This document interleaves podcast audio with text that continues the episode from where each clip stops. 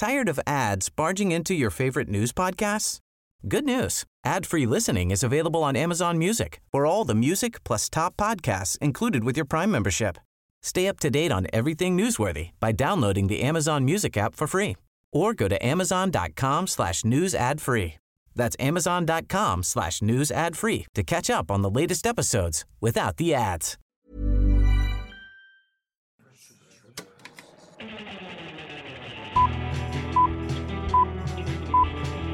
Saca el fanboy que tienes dentro. No tengas miedo de enojarte. Esto es el Club de los Amargados.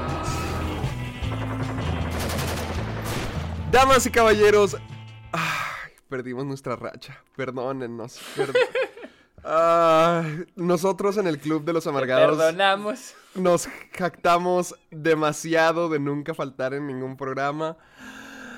Pero pues la vida se metió en el camino y ya perdimos esa Digo- hermosa racha que teníamos. ¿Qué? Digo, llevamos más de dos años, así que tenía que suceder. Ten- tenía que... Mira, la- chance, ya la habíamos chance. Ya la habíamos roto una vez, pero fue porque se, o sea, hubo un problema con el episodio. Pero ahora sí fue a tiro por, por horario, o sea, por, o sea, así que denos crédito que duramos más de dos años. y- tenía que pasar, tenía que pasar, denos chance, denos ajá. chance. Además, sí lo intentamos, o sea, sí lo intentamos. Yo estaba de viaje, pero también cuando regresé fue de que, ay, eh, a ver, aquí, no, no, no se puede. Eh, ¿Qué tal este día? No, tampoco puedo.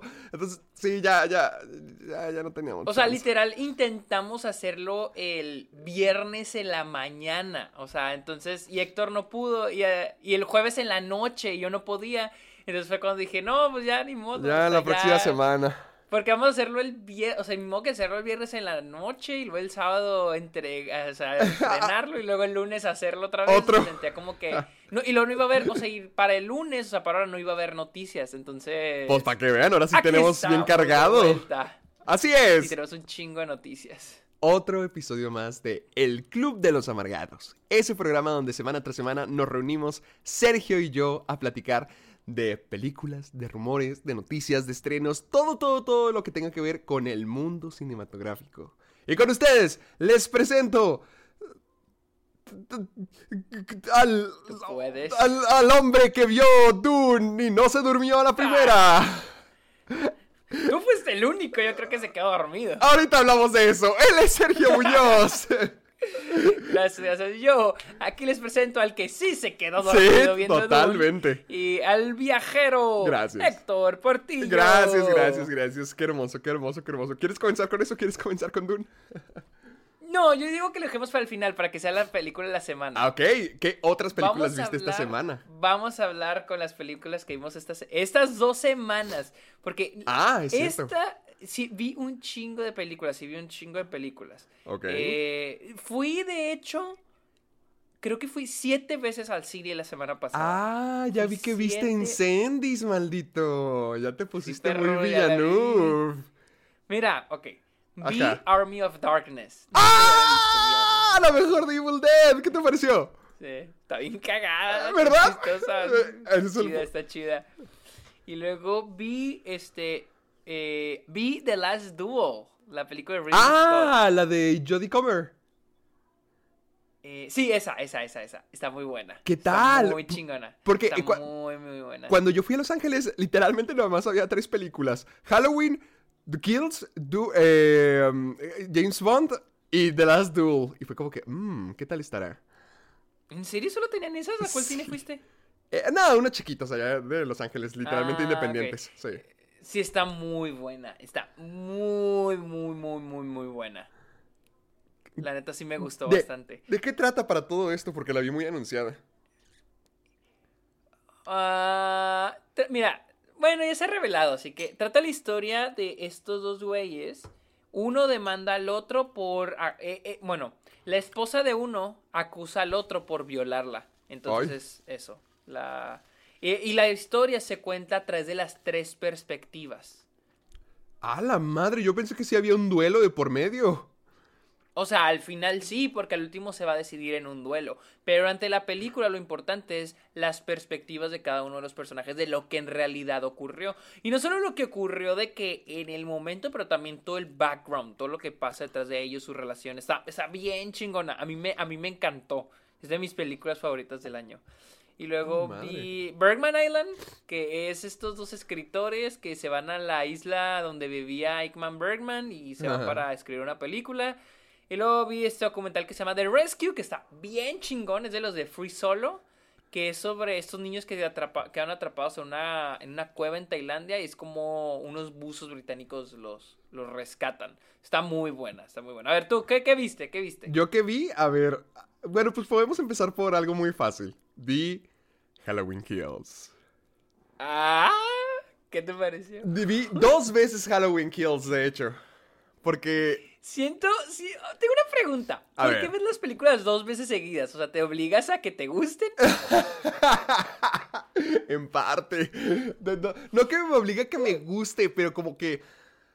Trato de verla sin la emoción. Porque ve, Halloween era mi película más esperada del año. O sea, era la cosa más, Ajá. más, más que estaba loco por verla. Y luego la vi y se me cayó gigantescamente de que, no, no manches. Pero pensé, ¿qué tal si es el hype el que me fregó? Mejor la vuelvo a ver ya con cabeza fría, ya sabiendo lo que es, y la juzgo por lo que es. Eh, Es más o menos como trato de manejarlo. Lo mismo me pasó con Dune, de que entré y fue de que... "Uh", pero dije, ¿qué tal si yo me hice las expectativas tan, tan grandes? Que cuando la veo por segunda vez, como que la puedo apreciar mejor. Y al menos eso me pasó con Halloween. Porque, ay, Sergio, en serio, la primera vez que la vi Halloween, estaba enojado toda la película. Toda la película dije, ¿qué es esto? ¿Qué idiota? No la has visto, ¿verdad? No, dos compañeros la vieron en los, en los cuartos de edición ahí en la escuela, porque los cuartos de edición están bien chingones, tienen unas pantallotas y surround. Entonces la vieron ahí. Oh. Y. A, los dos a uno le gustó porque le usan los slashers. Pero los dos están de acuerdo de que está malísima, de que está malicisísima. Ay, no, nah, no sé si malicisísima es la palabra. Es que, sobre todo cuando la comparas con las demás películas de Halloween en- dentro de la franquicia, no está tan mal, pero la del 2018 sigue siendo mi favorita. Porque otra película que vi esta semana es la del 78 y está fregona y está muy buena. Pero no sé, como que la del 2018 tiene algo. Algo que me atrae demasiado. Siento que es un slasher, pero al mismo tiempo ya no es el slasher tonto de los 80. Que realmente como que Michael, su mito, tiene, tiene cierta pesadez. También está Jamie Lee Curtis. Como que se siente también dramático. Que no solamente es un tonto drama de, de un monstruo gigantesco matando gente por ahí. Que sí lo es. Pero como que se siente más sustancioso. Se siente más... Más... No, no, no realista es la palabra, pero... Con más sustancia. Y esta segunda, la de Halloween Kills, deja eso aparte y se convierte en un slasher por completo. O sea, es ver a Michael matar, matar, matar, matar, matar. O sea, mató Es como... que a mí me. ¿Qué? A mí me dijeron que, por ejemplo, los diálogos eran horribles. Así me dijeron que los diálogos estaban sí. espantosos. Y que repiten el The devil's gonna dead, die tonight. Algo así. No, que- evil dies diablo- tonight. el de- e- evil dies Evil tonight. dies evil tonight. dies tonight. Y the Boogeyman. Y que dicen un chico de Boogeyman esto y de Boogeyman. O sea, como que muy. Como que no mames. Sí, e- e- el, de Evil Dies Tonight es el cántico. Haz de cuenta, es que la. la- Aquí va. La historia de Halloween Kills es que la, la ciudad ya está harta. Ya están cansados de Michael Myers, ya están cansados de que lo estén. Eh, de que esté atormentando Haddonfield. Así que toda la ciudad se une como que vamos a encontrar a este imbécil y vamos a lincharlo y vamos a matarlo. Y todo el mundo siempre está grite y grite: Evil Dies Tonight, Evil Dies Tonight. Y si es Ay, qué hueva. Y luego. Sí, es como que, ah, mira, ya, ya esta es la línea del, del póster, ya, ya me lo imaginé. Y creo que sí lo es, ¿eh? Creo que sí, así, así está marketeado. Entonces, sí, sí tiene como que esas estupideces de, de diálogos muy chafas. Por ejemplo, es que tú no la viste, pero...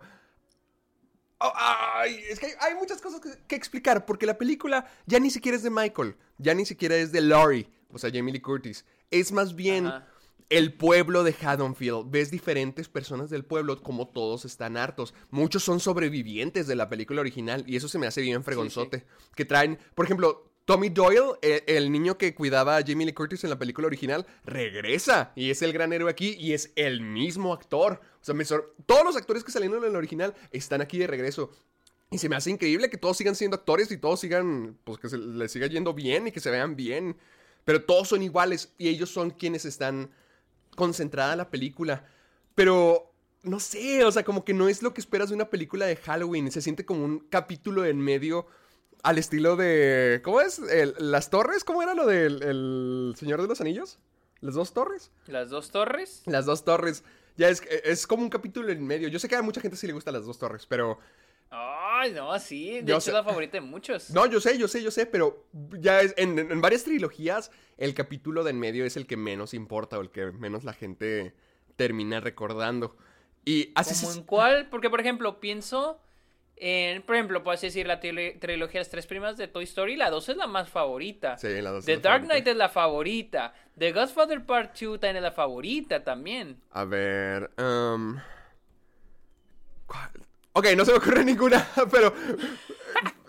espera, espera, espera. Bueno, bueno, bueno. Total, tú entiendes mi punto. Siento que a veces el capítulo en medio es el que menos la gente llega a recordar porque el, el comienzo pues es el- lo que establece todo y el final es lo que todo el mundo quiere ver, pero el capítulo en medio a veces siento que puede ser como que un conecte entre, entre las dos películas. Por ejemplo, un Sin Sajo, parte 1 de Los Juegos del Hambre, por decir un ejemplo chiquillo. Pero... Ah, ok, sí, o sea, y, lo y sí, bueno, en ese aspecto sí, porque también pasa lo mismo con Harry Potter, a pesar de que las, las Reliquias de la Muerte, parte 1 a mí se me hace de las mejores de la saga, sino que la mejor, eh, bueno, después de la tercera, sí es, ajá, sí es como, como que la que ajá. la gente le da menos importancia. Es un conecte entre lo- las dos cosas que, que la gente sí quiere ver. Y así se siente Halloween Sí. Kills, porque ni... Michael lo único que hace toda la película es matar, y es donde más ha matado. Se echó como 25 personas, alguien hizo la cuenta, y, y se echa 25 personas, y todas, pues fuertes, o sea, si, si son muertes de que, a la madre, ¿qué le pasó a este tipo? Si están muy, si están muy cabrones. Sí, sí están buenas, las muertes sí están buenas. Y, y Sí, ¿sabes es que, qué? es Te que lo es lo muestran que todo. de la película. Te lo muestran todo. Por ejemplo, un tipo salta de, de un hospital y se le parte la cabeza, o sea, se suicida. Pero ves todo. Le, le ves al tipo así con los brazos y las piernas rotas y la cabeza, cómo se le salen los sesos. Y luego Michael Myers agarra una de esas barras de luz como de oficina, los tubitos esos. Ok. Lo rompe y luego se le encaja a alguien en la garganta y lo ves todo así directamente. Y es como que, madres, Michael, ¿qué traes? ¿Qué traes? Pero... ¿Qué te hicieron? Sí, como si, si, si venía enojado el tipo, lo quemaron y se enojó. Pero Laurie no está en la película, solamente está como... Me, me gusta el hecho de que... Está Jennifer, está el- Jennifer, eh, este- Jamie Lee Curtis.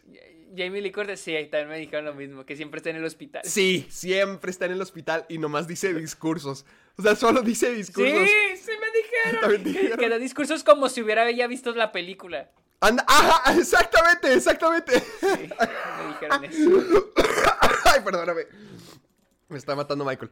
Em, no, no, y es que es- ese es el problema con la película, de que no tiene protagonista, el villano principal pues nomás es una máquina de matar que va por ahí matando, que lo hace sin propósito, y Michael siempre ha matado sin propósito, pero es que todo el mundo constantemente está hablando de él. Saltamos de persona en persona. Primero estamos con el sheriff, que el sheriff Hawkins, que, que sale en la película pasada, el que según esto mata el doctor, ¿te acuerdas? Ah, sí, sí, sí, sí, sí. Haz de cuenta, primero comenzamos con él y, es- y vemos hasta un flashback de 1978 que se ve muy padre. No sé si te ha tocado ver que hay películas de la modernidad que tratan de recrear como que el look de los 80s o de los 70s o 90s y nunca lo logran. Sí. Sabes que es, es la realidad tratando de ser los 90s, 70s, 80s. Y aquí no. Sí, sí, sí, sí. Aquí sí se ve como película de los 70, hasta los encuadres, el color, es- es- eso se veía muy padre. Y ahí dices como que, ah, ok, entonces él va a ser nuestro héroe del momento, sobrevivió, lo que sea. Porque pasamos mucho tiempo con él al comienzo. Pero luego saltamos a un bar donde están todos los sobrevivientes de la primera película, donde están lo- los dos niños, la enfermera, eh, gente así. Y decimos como que, ah, pues bueno, ok, ahora ellos van a hacerlo, ellos van a ser una trama importante de esta película. Pero no, luego saltamos con Laurie, con su familia, y con su sobrina, y con su hija, y que quieren detener a Michael, que quieren matarlo, y que van a buscarlo. Y dices, ay, bueno. Y, y así, ah, y luego volvemos Ay, a saltar todavía otra vez más a otra pareja que ahora son los actuales dueños de la casa de Michael Myers, que... Que eso, es una pareja gay. ¿Quieres saber cómo se llaman? ¿Cómo? Big John y Little John. Ah, Ok, luego. De- de- de- deberías de ver esas escenas, créeme, es lo mejor de la película. Del Big John, Little John, es, es lo mejor de la película, es lo mejor de la película. Y así estamos, salte y salte y salte y salte, que si te pones a preguntarte, pues, ¿quién es el protagonista en esto? ¿O ¿Cuál es el, obje- el objetivo en esto? Nomás están saltando de persona en persona y está muy padre ver a los personajes del legado de Halloween, está fregoncísimo, pero ni siquiera la película es de ellos y como que tratan de mantener esta enseñanza. eh, te, te- te lo pongo así: Halloween Kills tiene un mensaje social político. Ay, ¿de qué? Haz cuenta, es que Tommy está loco. De hecho, por eso no me cayó bien Tommy en esta película. No me cayó bien lo. ¿Quién, quién es Tommy? ¿Quién es Tommy? El, el niño que, Ah, que niño. cuidaba a ok. ¿Te acuerdas? De la, de la Sí, película original. Sí, el sí, niño, eh, él está enojadísimo y está haciendo así rallies y juntando gente para matarlo, pero se, se vuelve en una, una más, ¿cómo se dice? Una muchedumbre, es una muchedumbre. Ah, ok, ok, ok, ok. Así Sí. toda la gente tipo Los Simpson. Anda, ándale, tipo de los Simpsons en la película. Ándale, así están enojadísimos por todos lados y, y todo el mundo cree que Michael va a llegar al hospital porque es ahí donde está Laurie. Y todos llegan al hospital gritando y hacen disturbios y rompen todo. Y, como que te tratan... Y, y hacen cosas malas, hacen cosas muy, muy, muy malas. Y como que te tratan de dar este mensaje de... Ah, los monstruos quizá realmente somos nosotros. Porque se supone que Michael es el, la personificación de la maldad. O sea, eso es lo que John Carpenter dijo originalmente. Michael no tiene motivos, no tiene historia. Él simplemente es la maldad encarnada. Y ahorita, te digo, como tratan de explorar todo el mito de Halloween, tratan de sacar eso más a la luz, de decir, ah, Michael es maldad. Y la maldad crea más maldad y nos está haciendo malos a nosotros. Pero, ay, escuchar a una muchedumbre gritar como por 45 minutos, Evil dies tonight, y que todos sean unos imbéciles. ¿Tanto sí? O sea, o sea, no es de que una escena. No, o sea, son no, no, donde- esta es toda la Ah, película. Es toda la película, todo el mundo está gritando Evil dies tonight, y es súper desesperante, porque sabes que no pueden. O sea, sabes que no van a poder contra él. Por ejemplo, la hija de, de- bueno, la sobrina de Laurie, ¿te acuerdas? La, ya, ya es que eran tres mujeres. Laurie Strode, Jamie Lee Curtis, eh, la mamá que es Judy Greer y la, la hija. Ajá. La hija también está así de enojadísima de que no, es que mataron a mi papá, que lo mataron en la primera película, de que no, tenemos que vengarnos. Y es como que, bitch, ¿cómo esperas tú con tus 45 kilos derrotar a un morro de 2 metros 100 kilos que es imparable, que lo han acuchillado, que le han disparado, que salió vivo de un fuego? ¿Cómo crees tú que vas a poder contra eso? Todo el mundo cree que es demasiado poderoso y todos, sí, vamos a acabar con Michael, sí, vamos a terminarlo. Pero es que nadie va a poder con él jamás. Es- hay, hay una... A ver, deja ver si encuentro el clip porque quiero que veas la muerte más estúpida. A ver, Halloween... Espera, ¿no es la de la chava que se dispara? sí. ¡Sí! ¿Ya la viste? Sí, me la... No, pero me la platicaron, sí me la platicaron. Sí. A ver, a ver, quiero que la veas. Eh, eh, Halloween shots herself. Quiero ver. Ah, ese, ese- cuando vi eso dije, Sí. ya, ya, o sea, ya, ya sé que no. Ya sé qué película es y no es una que quiera ver. No, no, la, no la encuentro, pero luego te la muestro. No, no creo que la encuentres, pero después la sí me la platicaron, que literal como que mete la pistola y luego se dispara a sí misma por accidente, ¿no? Haz de cuenta, va- eh, ya está Michael, se metió a una camioneta y está matando a todos dentro de la camioneta. Y esta tipa va a dispararle a Michael, pero cuando le está apuntando, Michael patea la puerta, la puerta golpea el arma y el arma termina volteando hacia ella y se termina disparando en la cabeza. Sí, sí me la platicó uno de mis amigos. Wow. No, cuando vi eso, Wow. Sergio, dije, nah, ya, ya, ya, ya lo perdí todo. A lo la que- fregada. A la fregada con ustedes. Sí, no, fue horrible, fue horrible. Eh, ¡Qué horrible! Pero la segunda Ay, vez. mira, la segunda vez que A la ver, la vi- segunda, la segunda, la segunda. La ¿cómo fue? segunda vez que la vi fue mejor. Fue mucho mejor. ¿Por qué? Porque ¿Por ya era qué? como. Me pregunto por qué. Porque fue como que, ok, no, no va a ser lo que la película original. Bueno, la película del 2018 era. Va a ser una estúpida película slasher normal. Y dije, pues, ah, como quiera. Si la ves así, está más entretenida, está más. Porque aburrida. ah, no te creas, es que la primera vez sí me estaba aburriendo mucho, como que ya, ya, ya calma, ya cállate, ya, ya que se acabe esto. Pero, no sé, la segunda, la segunda visita ya sin esperar tanto, sin esperar que continuaran con lo genial que había hecho la primera película.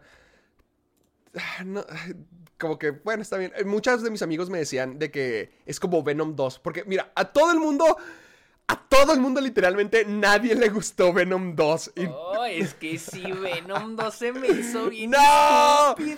todo el mundo me dice lo mismo de que se les hace bien aburrida. Yo sigo sin entenderlo. No, no me, y fíjate, eso no me aburrió. De hecho, se me pasó muy rápido, pero se me hizo muy estúpida. Se me hizo súper estúpida. O sea, Yo sé. pero estúpida. O sea, es que yo sí esperaba que fuera estúpida. Mira, no me voy a poner, no me voy a poner en mal guion, porque todo está mal en esa película. Sí. Pero, pero yo, la neta, yo estaba mentalizado de que voy a reírme. Si no me hace reír, no me gustó. Fin. O sea, falló en el cometido. O sea, lo- mis intenciones con las películas. Digo, la intención con la película es de que me haga reír. No me hizo reír. Fin. O sea, de hecho no me, no me pareció aburrida. De hecho no me pareció aburrida. Solo me dio mucha pena ajena. eso se trata, de eso se trata. Pero lo que dicen de... Bueno, yo dije que Venom es la mejor película del universo porque es estúpida, gigantesca y eh, demasiado, demasiado... Sarita, cálmate. Sara, cálmese. Tenemos el cameo. El cameo de Sarita. Sarita. Perdónenme, perdónenme. Eh, ay, dame cinco segundos.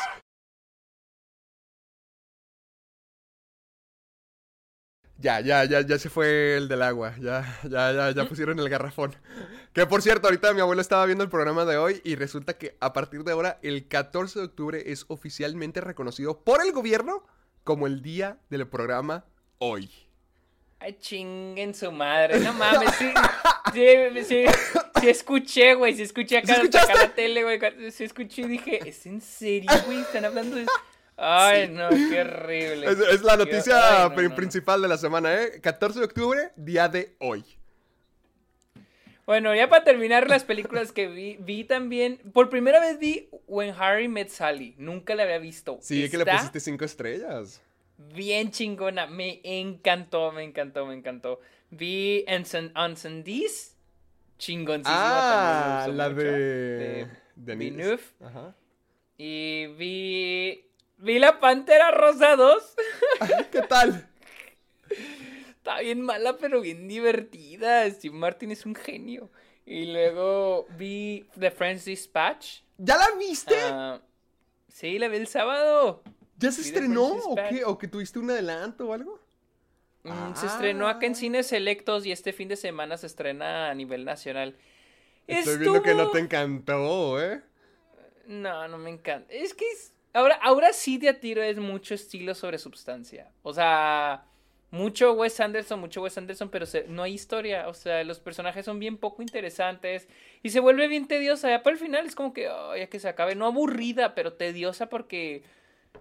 Como que, te digo, es demasiado el estilo de Wes Anderson y no hay nada, o sea, no te interesa ningún personaje. O sea, la mejor historia, porque son tres historias diferentes.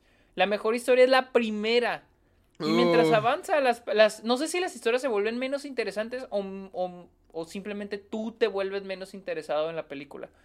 Y sí, o sea, no es una mala película, pero sí es la menos buena de las de Wes Anderson. Por ejemplo, ¿cuáles son las historias? ¿Quiénes son de cada uno? ¿Quiénes están en cada uno? Ok. En la primera está Benicio del Toro, le hace do, este Adrian Brody, y trata la historia sobre este hombre que está en la cárcel que empieza a pintar, empieza a hacer arte. Entonces, un, un, este, un coleccionista quiere comprar su pintura. La segunda es con este Timothy Chalamet, Chalamet, Chalamet, Chalamet, este Francis McDormand. ¿Quién más? Ah, no me acuerdo quién más. Y este, y es la historia de estos jovencitos que hacen una revolución en Francia, en el pueblito.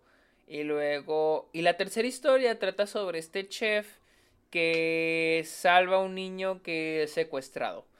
Y te digo, las historias están padres, están divertidas, pero se vuelven muy poco interesantes. Y como estás cambiando de personajes, nunca llegas a empatizar con ninguno y ninguno te interesa y por ende la película se vuelve tediosa. Y creo que la película, ya ahora sí siento que Wes Anderson está dependiendo demasiado en tener actores famosos en sus películas. Porque siento que es. La película entretiene demasiado porque estás viendo qué actor aparece. Ah, que Edward Norton. Ah, que Liv Schreiber. Ah, que Hugh Wright. Ah, que Bill Mm. Murray. Que Jason Schwartzman. Que Tilda Swinton. Que Frances McDormand. Que le ha ido. O sea, andas. Willem Dafoe. Que andas viendo a ver quién aparece. Pero me pregunto, si fueran. Si fueran actores desconocidos, ¿la película aún resultaría?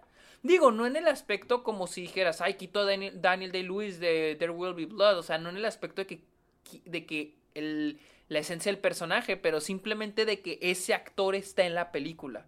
O sea, siento que la película está apoyándose demasiado en que, los, en que estos actores están ahí para crear entretenimiento. O sea, que es casi lo que Marvel hace cuando pone referencias a Oh. esto y, y easter eggs. Y, o sea, siento que la siento así y, y, y sí entretiene. O sea, es como cuando vi Los Sopranos. La película es malísima, pero ah, ver a los, a los personajes de la serie chingón. Pero no es una película mala. Y en esta siento que pasa lo mismo. Siento que se están apoyando demasiado en que tiene actores famosos y...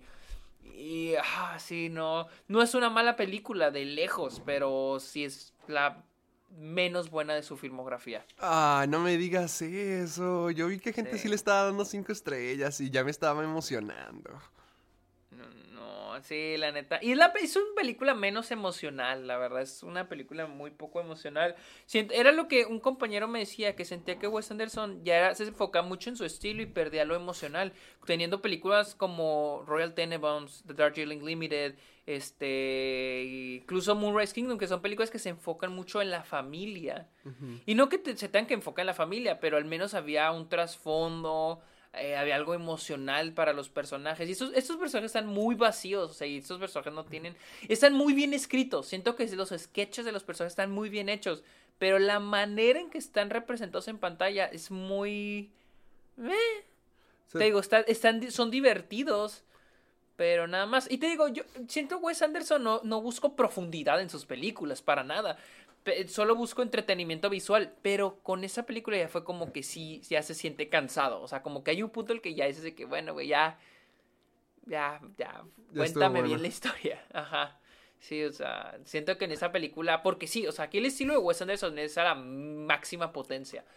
Pero la historia se va, o sea, no, no hay una gran historia. O sea, sí hay buenas historias, son muy buenas historias, pero no están contadas de una manera que me tengan interesado en la película. Tengo una pregunta para ti. ¿Qué opinas de Timothy Chalamet como actor? Porque he visto que gente ya le está tirando un poquito de decir que no tiene Yo rango. desde antes, eh, lo chistoso es que yo ya le tiraba desde antes y con esas películas, con Dune y con The French Dispatch, digo, ah, pues no, no está tan mal. O sea, no, no es mal actor. No siento que sea mal, pero sí no creo que tenga tanto rango. Es que yo con Dune sí lo sentí como que, ay, ok, Timothy Chalamet nomás interpreta a Timothy Chalamet. Porque lo mismo que vi en Lady que- Bird, lo mismo que vi en En ¿Cómo se llama? Call Me By Your Name. Call Me By. Your Name, todo eso. Sí, es, es muy buen actor, pero no tiene rango. Es como alguien dijo Will Smith. Will Smith no tiene nada de rango, pero es muy buen actor. Lo poquito de rango que tiene, actúa muy bien. O sea, sus actuaciones son actor médico y actor que está triste porque Ah, sí. algo malo le pasó. O sea, sí. ese, es, ese es el rango de Will Smith. No, no sale de eso, pero, pero eso, que, eso que tiene lo hace muy bien. O sea, actúa súper bien. En act- actuaciones de comedia súper bien y actuaciones dramáticas súper bien. A pesar de que no tenga nada de rango, su rango es muy corto, actúa muy bien. Siento que Timothée Chalamet va a ser así. O sea, Mm. porque para mí, yo siempre he dicho, Lucas Hedges es muchísimo mejor actor que Timothy Chalamet. No que los quiera comparar, pero sí los comparo. Ah, tiene mucho más rango este Lucas que Timothy y se me hace mucho mejor actor. ¿Qué fue lo último Mil que hizo Lucas Hedge? Porque él, sí- yo sí hubo una época donde lo veía en todo. Pues hizo, salió en Waves. Me acuerdo que salió hace dos años en Waves. Salió en este. Ando buscando. Salió en. Ah, salió en Let Them All Talk. Let Them All Talk de este Cian Soderbergh. De French, French Exit, que salió el año pasado. Y luego en el 2019 salió en Honey Boy. Salió en Waves. Y luego en 2018 salió en Midnighties, Venice. Es que en 2017 En Fue 2017 su salió boom. Lady Bird, Sí. Three Billboards Outside Ebbing, Missouri y Bo- Boy, Boy Erased. Y luego en 2016 fue cuando fue nominado al Oscar por Manchester by the Sea. Entonces, y luego, y luego también salió en, en el Gran Hotel Budapest. Salió en el Gran Hotel Budapest y salió en Moonrise Kingdom. Salen esas dos, me acuerdo. Este.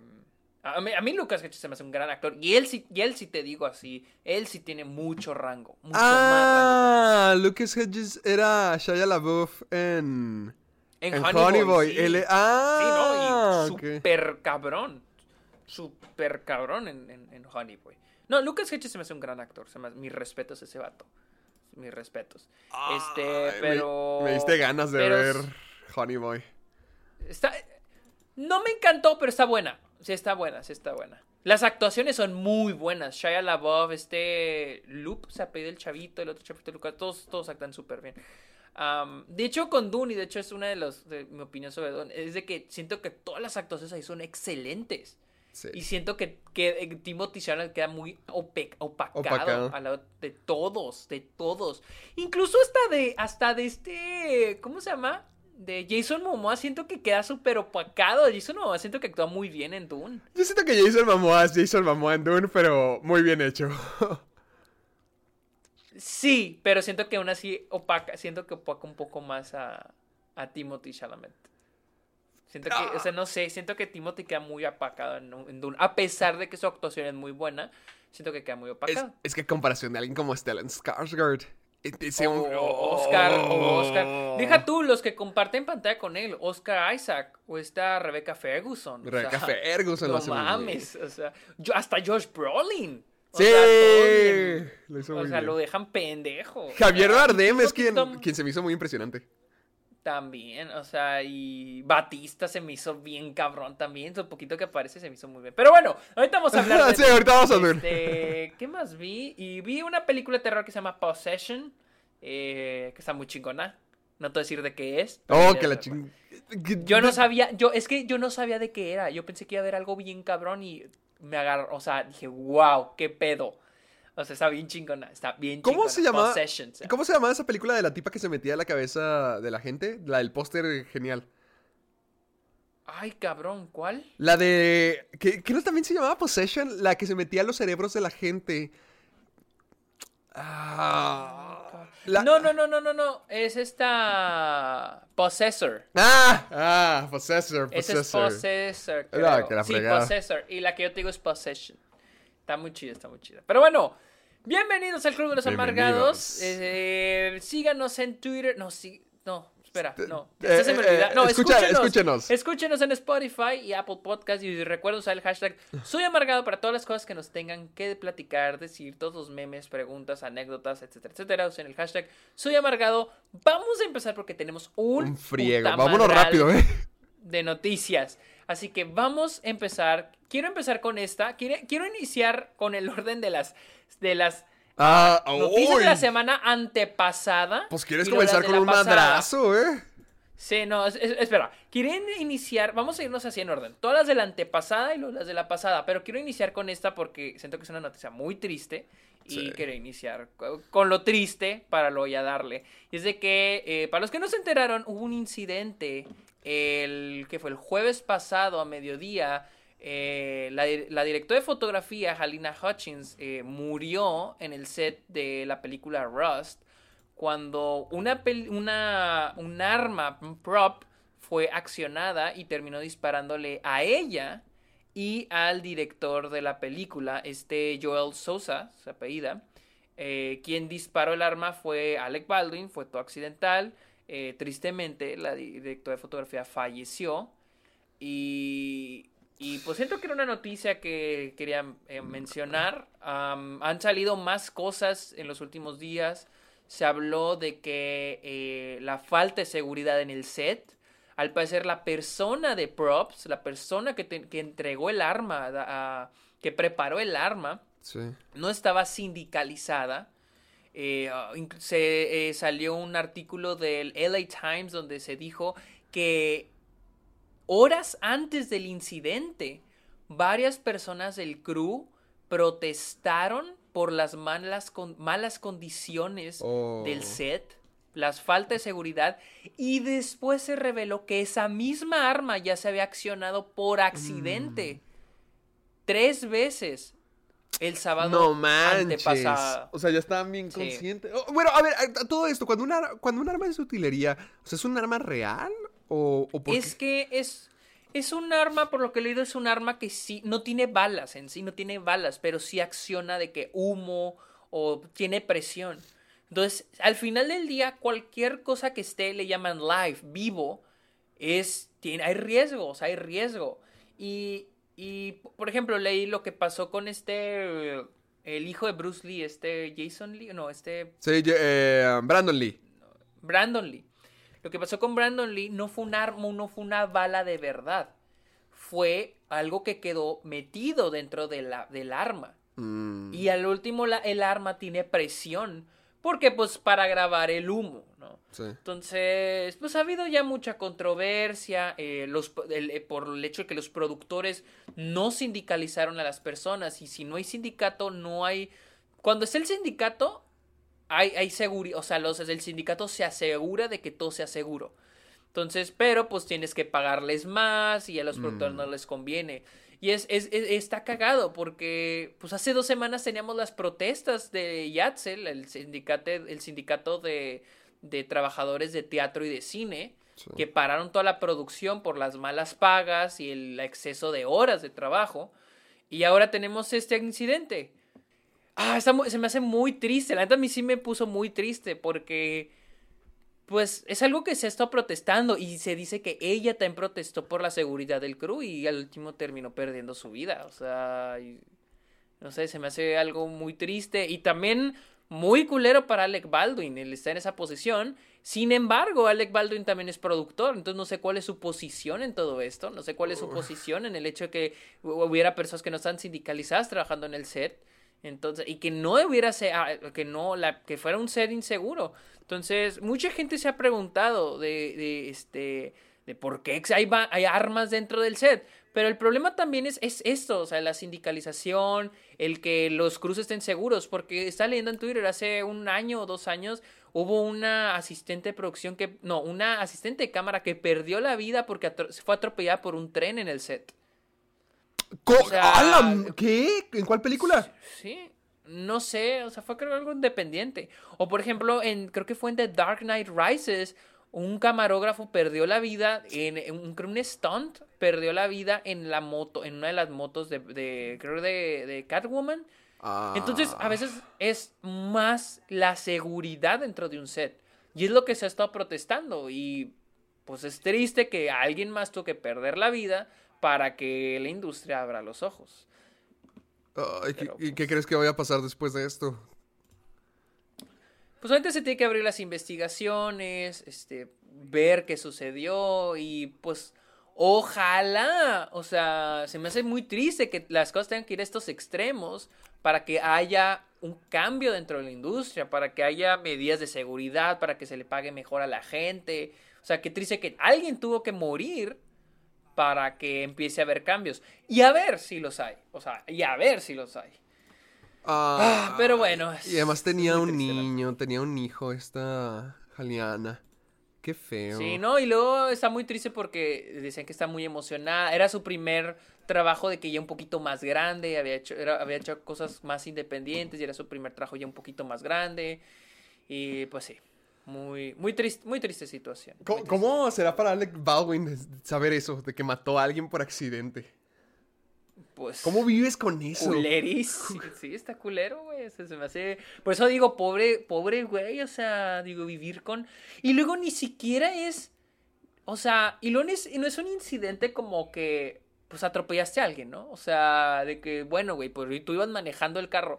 Él. De que pudo haber sido habitado, arma que a él le dieron, o sea, no, no, y fue algo que a él le dieron, o sea, él no.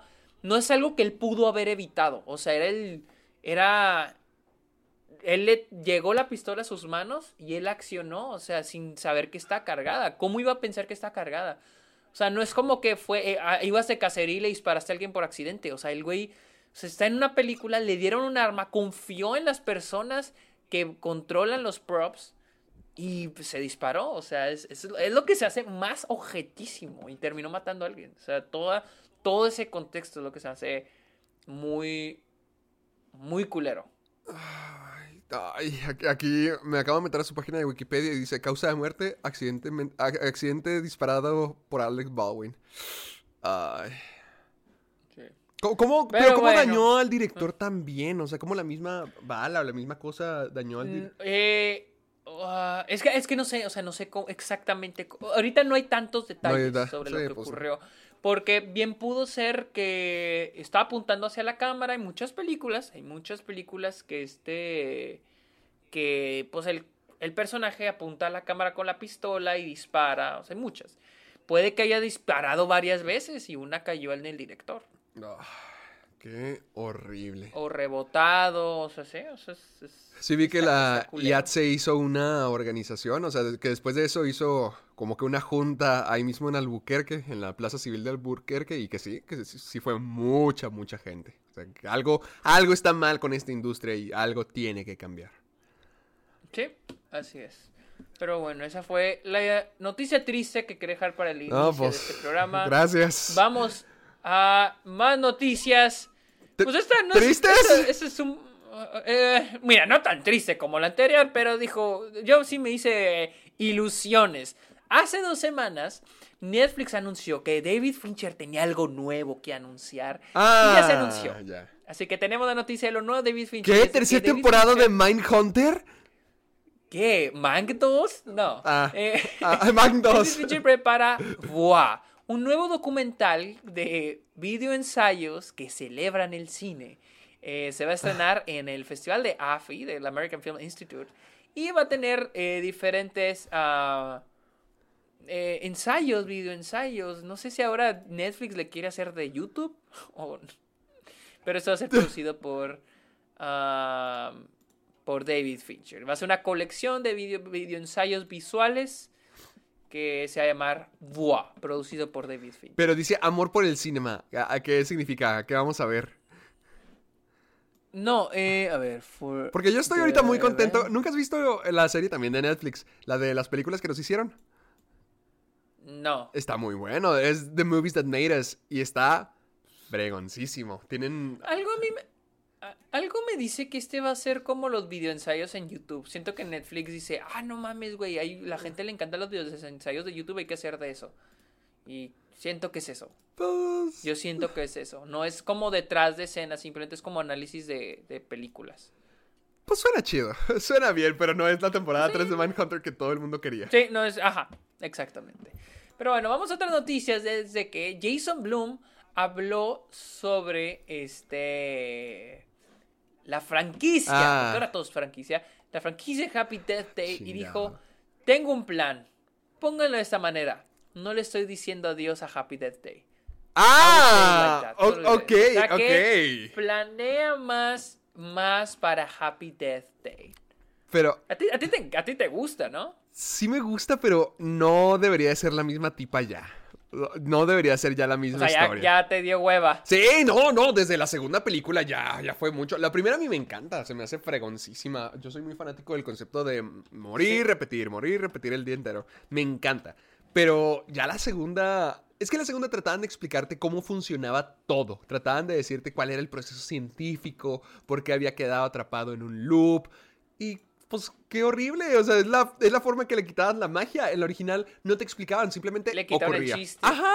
Y la, la mayoría de las veces nunca te explican qué es lo que Ah. pasa, sino te explican cómo es que, qué es lo que tiene que hacer para salir. Pero las cosas simplemente ocurren como que para o meterlo en una aventura, o enseñarle algo de sí mismo, o que aprenda alguna lección, pero nunca te explican cómo. Y en la segunda sí, y que te digan, ah, es razones científicas, alguien hizo un experimento en la universidad.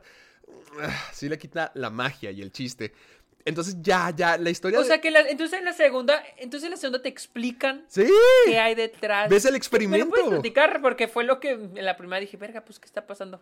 Sí, no, no, no. En la segunda te explican todo, te explican todo, cómo funciona todo. Y eso es aburrido, eso le quita como que el, el encanto. Y dice, no le estoy diciendo adiós a Happy Death Day. A mí me hace pensar como que va a mantener el concepto, a lo mejor va a mantener la estructura, pero ya se va a mover a, a otros personajes, a otras historias, que es lo que debería de ser. No sé si quiero más todavía de- del mismo concepto, pero a, a mí me gustó la primera. Si, si lo puede seguir evolucionando y si lo puede seguir adaptando a algo que, que esté padre, que esté creativo y no como la segunda de Happy Death Day, pues yo puestísimo. Pues cruza los dedos. Vamos, vamos. Pero, hablando de cosas explotadas, Uh, eh, Ridley Scott habló sobre la serie de Alien, porque si Ah. recuerdan, hace poco se anunció, Sí. bueno, hace un año, dos años se anunció que eh, Disney, a través de Fox, va, está planeando una serie de Alien que estará producida por este Noah Hawley, quien es el, el showrunner de Fargo. A lo que Oh. le preguntaron a Ridley Scott sobre la serie, dijo que la serie nunca va a ser tan buena como la primera película. Él dijo, no, esa Ah. puede estar... puede-". Pero Ah, ah, eso, dijo, eso lo quiere. La serie de Alien no va a ser tan buena como la primera película. Ah, gracias. ¡Qué buen comercial! gracias, gracias. Qué buen comercial, Decir, Ridley ah, pues Scott". va a estar ok. Verga, o sea, una...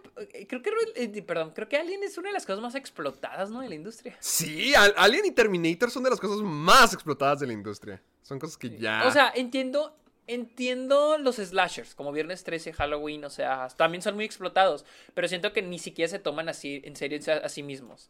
Pero siento que Alien sí, o Terminator, siento que sí se toman muy en serio a sí mismos y explotan y explotan y nomás no. O sea, a mí me gusta Prometeo y no vi las películas después de esa.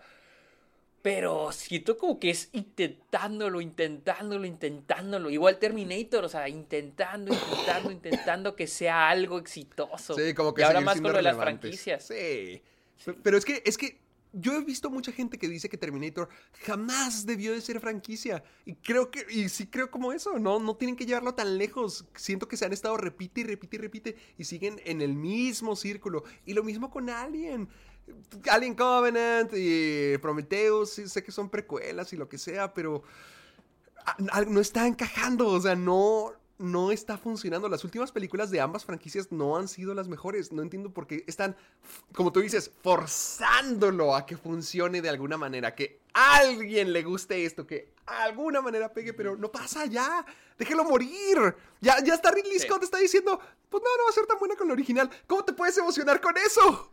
Eh, Exacto, exacto. Ya que el mismo productor, creador de la primera te diga, no va a ser tan buena como la primera, que sí, digo, es- la primera es su bebé. Eh, pero sí que te lo digas como que no mames, güey. Entonces, ajá, ¿cómo te emocionas? Gracias. Gracias, Ridley Scott. Ya- ya estoy... Gracias, Ridley Scott. Digo, no, no está emocionado, ahora, Ahora estoy menos emocionado.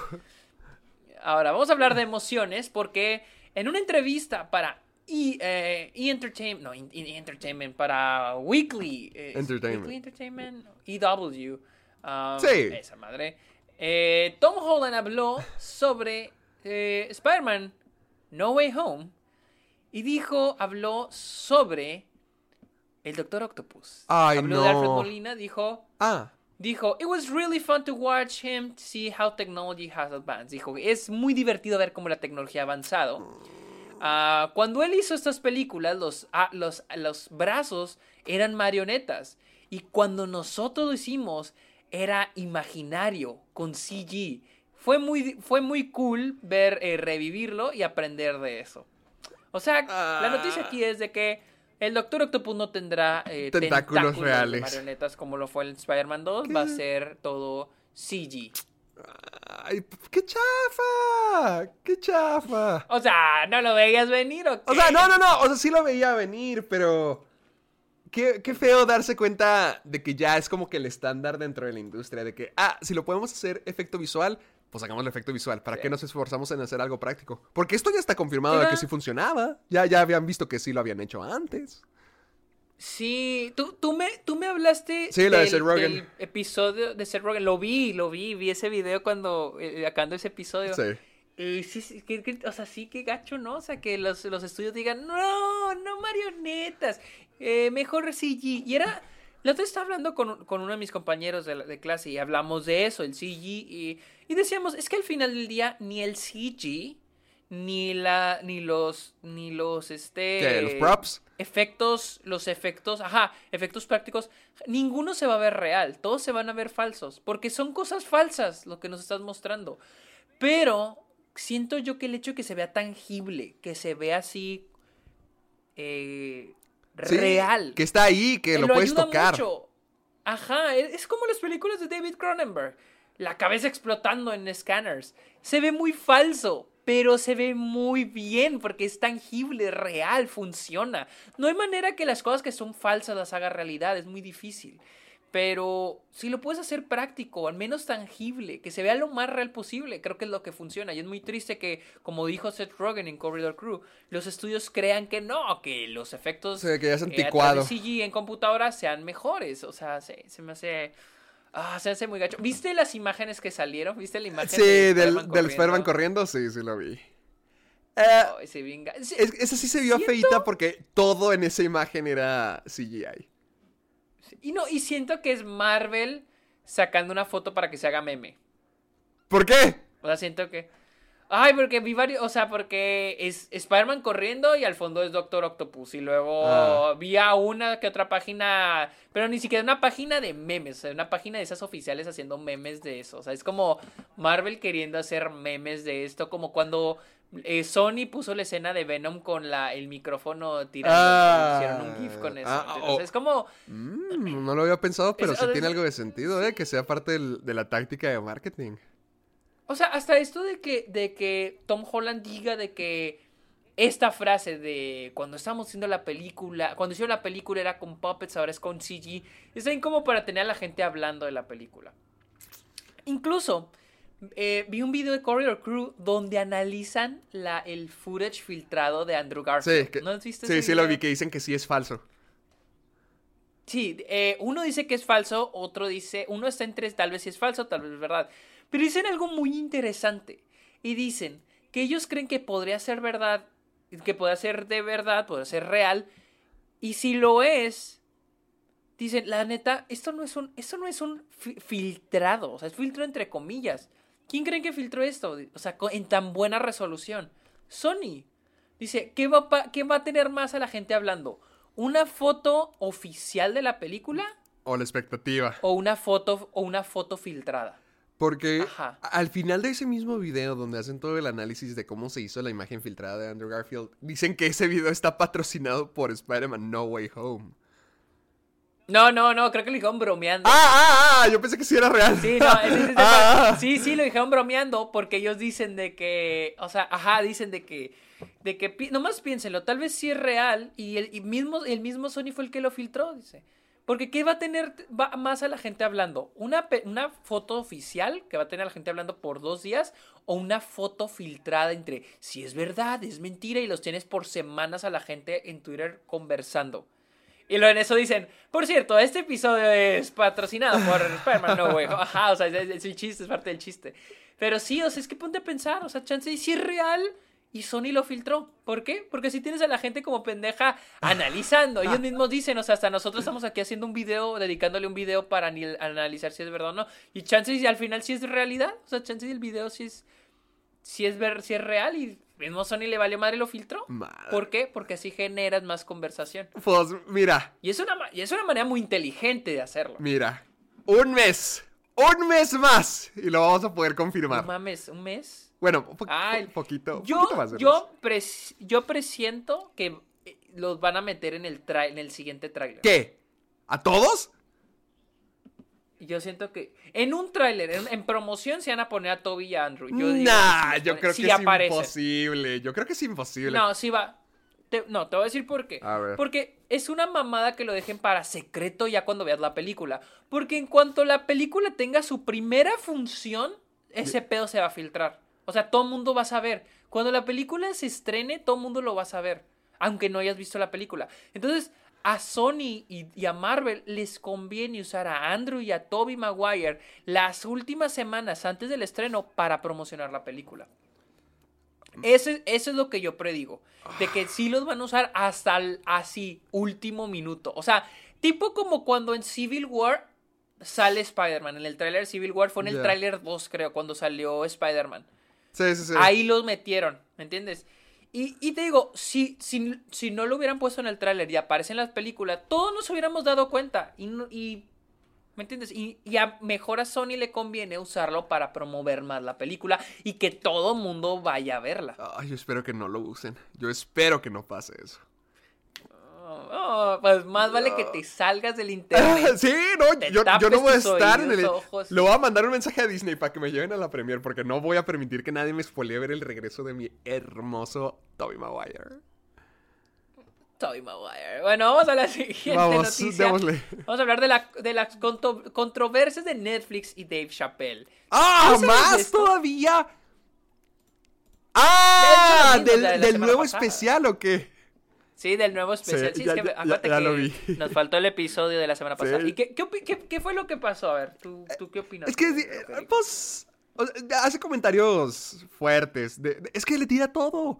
Pero, mira, Dave Chappelle es un comediante que ya no necesita preocuparse por nada y nunca lo ha hecho. Nunca se ha preocupado por, ay, ¿qué van a pensar la gente de mí? ¿Cuánto dinero estoy haciendo? ¿Esto estará correcto? ¿No? No, o sea, él siempre ha tenido la... Y lo dicen todos sus especiales de Netflix. Si los ves, siempre ha dicho... Digo las cosas por ser gracioso, no por ser malo. Y en el, en el nuevo especial hace muchos, muchos, muchos chistes acerca de, de política, acerca de los trans, sobre todo de la de, de trans, de la cultura trans. Hace muchos chistes al respecto porque él cuenta cómo es que siempre le tiran por eso, cómo siempre toda la comunidad trans lo ha odiado por los chistes que dice. Y- y él mismo dice que es un aliado dentro de, esta, dentro de este especial. Él dice que él es un aliado, pero que aún así puede hacer chistes. Ah, espera, a ver, a ver, a ver, a ver. ¿Cómo es un aliado? Sí, que lo apoya, que lo apoya, que no, no está en contra. Y, y él mismo, O sea, él mismo se pero llama... sí sabes que es un bueno, aliado, aliado no, ponle que no está en contra de, que está... Ok, Ok, ok, ok. ok. Pero, Sí, pero sea, lo que porque, dice que digo, es... O sea, no, no. Él dice que sí Digo, porque es no te puedes considerar un aliado. Y, hacer chistes.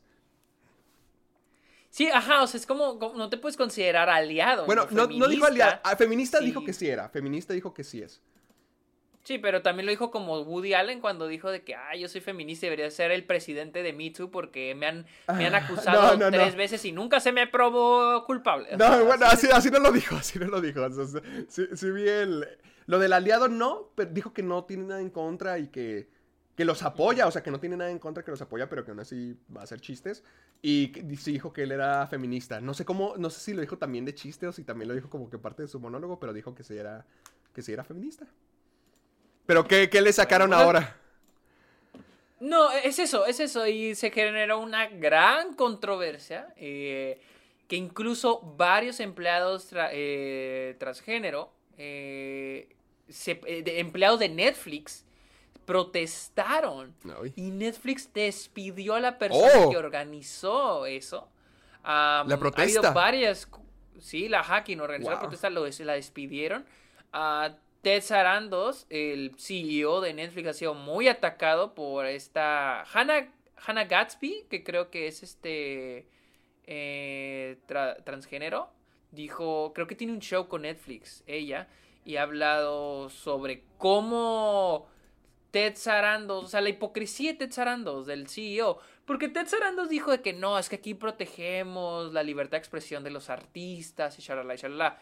Y digo, ok, pero mucha gente ha dicho, de que, bueno, güey, Netflix, por lo que leí, Netflix ha sacado varios episodios de ciertos programas por el hecho de que son ofensivos.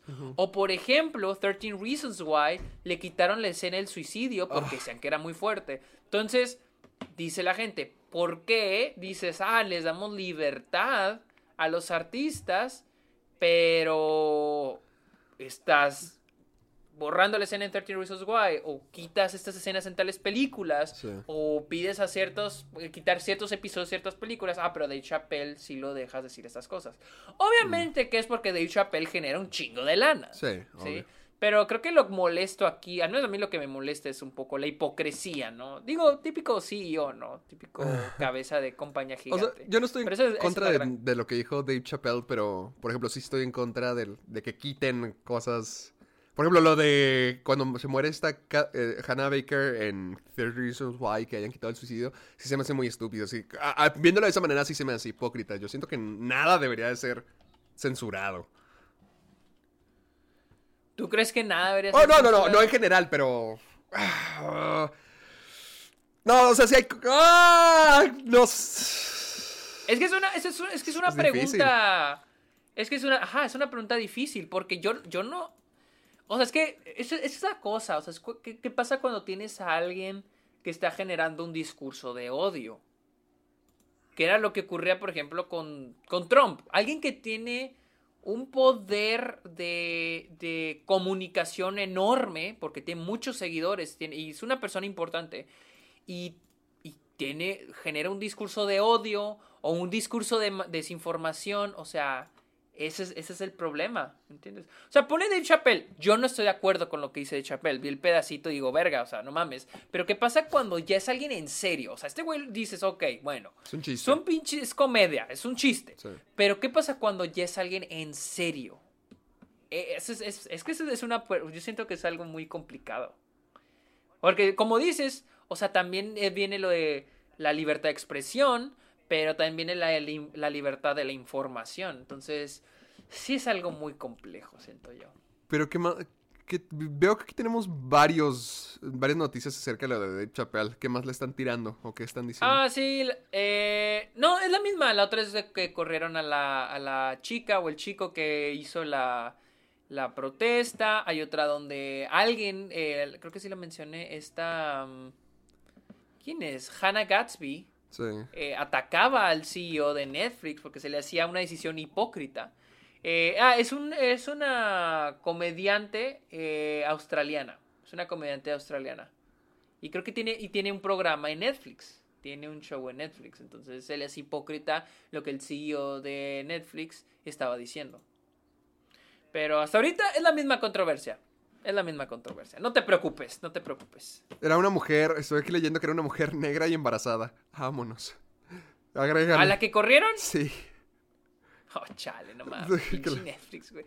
O sea, se nota que Netflix no tiene muy buen este PR, eh, departamento de PR, de Public Relations. Pero, Qué desmadre. pero bueno, vamos, vamos a hablar de lo que dijo Joe Russo sobre las películas independientes. Dijo de que él no ve un resurgimiento del cine independiente en los cines. Ah, you get money to make them. eh, recibes dinero para hacerlas digitales. Es la manera más fácil para Netflix de dar luz verde. Y nadie, a nadie le molesta creativamente. Ah, las películas van a evolucionar. No sé cómo los cines van a lucir. Pero siento que van a ser más premium. Siento que los cines van a ser más premium. Pero él dice que el cine independiente no ve una manera en que vaya a resurgir dentro de los cines. ¿Por quién, se- quién será el culpable, Joe ¿De, culpable? de quién será la culpa? Ah, Ay, honestamente, es que. ah, sí es lo veo que posible. siento- Yo di sí y no. Porque tenemos películas no independientes como The Last Duel, que fracasaron horriblemente. Madres. Y películas como The French Dispatch, independiente, que le está yendo súper bien ¿A poco sí? en taquilla. Mm. Sí, hizo, hizo 1.5 millones de dólares en solamente 50 cines en Estados Unidos. Es, es la película que en promedio ha recaudado en el 2020, o sea, en pandemia. O sea, es la película que en promedio ha recaudado. O sea, desde el viernes no había, no había boletos para verla en Álamo. O sea, literal, no había boletos. Mi sala estaba llena. Nice. Eh, mm, ese es el problema que se ha hablado de Disney monopolizando el cine. O sea, por ejemplo, ahora que son dueños de Fox, han dejado morir todas las películas de Fox. Todas las películas de Fox las han dejado morir. The Last Duel no tuvo nada de marketing. Todas las de películas de Fox. ¿Sabes cuáles sí han tenido? ¿Sabes cuáles películas de Fox sí han tenido buen marketeo? ¿Cuáles? aquellas que tienen algún...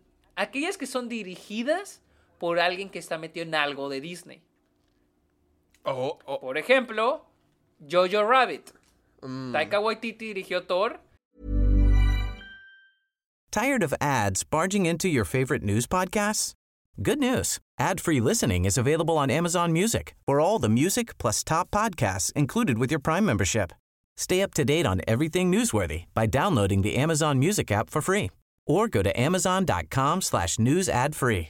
That's amazon.com slash news ad free to catch up on the latest episodes without the ads. Jojo tuvo una gran promoción. Nomadland, de Fox Searchlight. De esta Chloe Shaw, que ahora dirige este, Eternals. Eternals. Incluso Freeman, que el protagonista es este Ryan Reynolds, ya va a ser, va a ser Deadpool. Entonces es como muy injusto y es de que es como que, güey, estás dejando morir todas estas películas. The Last Duel tuvo cero marketing. Y le fue horrible, habiendo costado 100 millones de dólares. 100 millones de dólares costó e hizo 4 en, sus, en su... Este, No más, no. Solo 4 millones en su fin de semana de 4 estreno. millones. Sí, le fue, le fue horrible. Oh. Horrible de las dos, fue un fracaso. A la O sea, y te digo, es como parte de la idea de que cómo Disney monopoliza el cine. No en, no en la forma, no solo en que, ah, es dueño de todo, pero también de qué es lo que quiere que veamos, qué es lo que distribuye bien y qué es lo que distribuye mal. Entonces, ah, es como que, no sé, como ¿Tú- que estás sí es molesto porque The Last Duel es una gran película. ¿Tú estás contento con eso? De que ya en el futuro todas tus películas van a estar en streaming.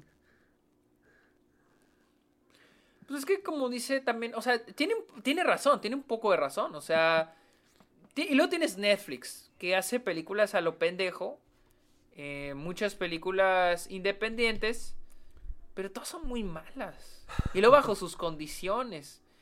Entonces, ah, no sé, es, es un poquito, un poquito triste. Y luego Netflix que ahora es de que, ah, en mi plataforma, al rato no van a querer participar en festivales, todo va a estar en plataforma. Entonces, no siento que no haya un resurgimiento en cines, pero por lo que sí, pero sí siento que va a haber menos distribución a otras partes de- del país o del mundo. O sea, películas como The Green Knight. Jamás van a llegar a vamos México.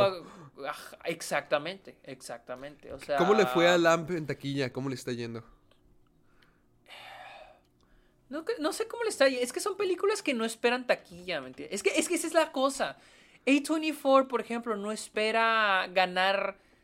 eh, Muchos creen que, sí, que el éxito de una película es en taquilla, pero hay películas como. Hay, hay estudios como A24. A24 no espera ganarle dinero a las películas. A24 es, una, es un estudio que se agarra más del prestigio, de la reputación que tienen de sus películas, que de la taquilla. Porque, Sí. por ejemplo, The Green Knight, eh, digamos, que fue un fracaso en taquilla. Ah, ¿sí eso fue? no va a impedir. Ay. No, no, no, no, no, no, no, de hecho no lo fue. Pero digamos que lo fue. Eh, The Green Knight fue un fracaso, digamos que fue un fracaso en taquilla. Eso, eso no va a impedir a A24 de sacar una película igual que The Green Knight. ¿Me entiendes? O sea. Sí, seguir con el prestigio, seguir haciendo películas de calidad. Ajá, exactamente, exactamente. Entonces, no creo este... e- Es, es diferente. Es diferente, pero igual, este... Sí va a limitar, porque obviamente hay costos. ah, Sí va a limitar el que este... Que esas películas lleguen a otros lados del planeta. O incluso de mismo Estados Unidos. Entonces, o sea, por un lado, puede que tenga razón. Ya, ya, ya valió no, México, entonces ya no vamos a tener películas nunca. Más que superhéroes. Sí, o sea, ajá, exactamente. O Ah. sea, hay películas gigantes. Y ojalá, o sea, y en serio, ojalá, a parecer a Dune le está yendo muy bien en taquilla. Oja- Sí. No estoy en contra de los blockbusters, pero sí de que sean tan, mono- tan homogéneos como las películas de Marvel. Es lo mismo y lo mismo y lo mismo. O sea, y, eh, y ojalá tengamos nuevas películas como 007, que no es perfecta, pero me la pasé. Digo, no mames, está muy bien hecha. La Está película está buenísima. muy bien hecha. Tiene pedos como el villano, pero no hay pedo. La película no tiene que ser perfecta. O, o Dune, que también tiene pedos, no es perfecta, pero es qué chingón que tengamos este tipo de, de, de blockbusters. Que ahora sí, son eventos. O sea, son cosas que digo, verga, esto se tiene que ver en la pantalla grande. Eso sí. Digo, yo soy de los que cree que todas se deben de ver en la pantalla grande, pero Dune al verla digo, verga, que es, es un privilegio ver esta película en la pantalla grande. Es algo muy chingón verla. Entonces, ah, no tengo el problema con blockbusters, pero que sean tan heterogéneos y que vayamos a- ahora estemos pasando esto de que referencias a esto y y no solo con Marvel, con todo. Ahora viene Ghostbusters. Ah, traer referencias a esto, Easter eggs, y viene y traer al actor de hace 90 años. O sea, es como que, güey, y está pasando con todo. Va a pasar con Jurassic, viene Jurassic World, y viene el mismo cast de hace 30 años, de Ghostbusters, y párale, o sea, y así. Y está pasando con la televisión, y es como que, ay, qué hueva, o sea. Y a pesar que digo, Dune no es algo no original, es una adaptación de un libro y ya hay una adaptación de hace 30 años, digo, bueno, se siente fresca, se siente como una película fresca. Pero sí, es, es algo muy triste, muy triste de ver. Pero no tan triste como me sentí hace dos semanas cuando Michael Caine se Ah. creyó que Michael Caine se iba a retirar del cine. Y, Y pues, siempre no, dijo Michael no. Caine. No, no, no es cierto. Pero porque se no". esparció el rumor. Porque creo que se malentendió. Creo que dijo que tarde o temprano se iba a retirar porque ya casi no había papeles para un hombre de 80 años. Pero no dijo que se iba a retirar. O sea, no dijo que se iba a retirar. Y de ahí se esparció el pinche rumor. Y los representantes de Michael Caine tuvieron que decir: No, este güey no se va a retirar. Todavía viene otra película de Nolan y va a salir en esa. Entonces, Pero, sí, no, no, no se a- retira. Pero poco dijo eso originalmente, de que ya casi no, que no hay papeles para hombres de 80 años. Sí, creo que dijo en una entrevista de que pues es que es más difícil encontrar papeles para un actor de actor o actriz de 80 años, es más es más. Y pues sí, o sea, siento que sí es verdad.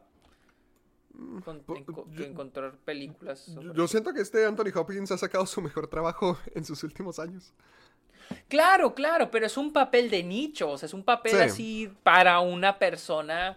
Señor, eh, pero sí. este, por, por ejemplo, ves a Oscar Isaac, él puede interpretarte. Cuando eres joven, puedes interpretar a alguien de 80 años. Puedes interpretar a alguien más joven. Ve, Pero cuando tienes ve 80 años. Vase- Vaselina. Pero cuando tienes 80 años, no eres tan flexible en eso. Ya no te puedes ver más joven. Pues qué padre que aún vamos a tener Michael Caine para buen Sí, está Buen bien. rato. Ajá. Sí.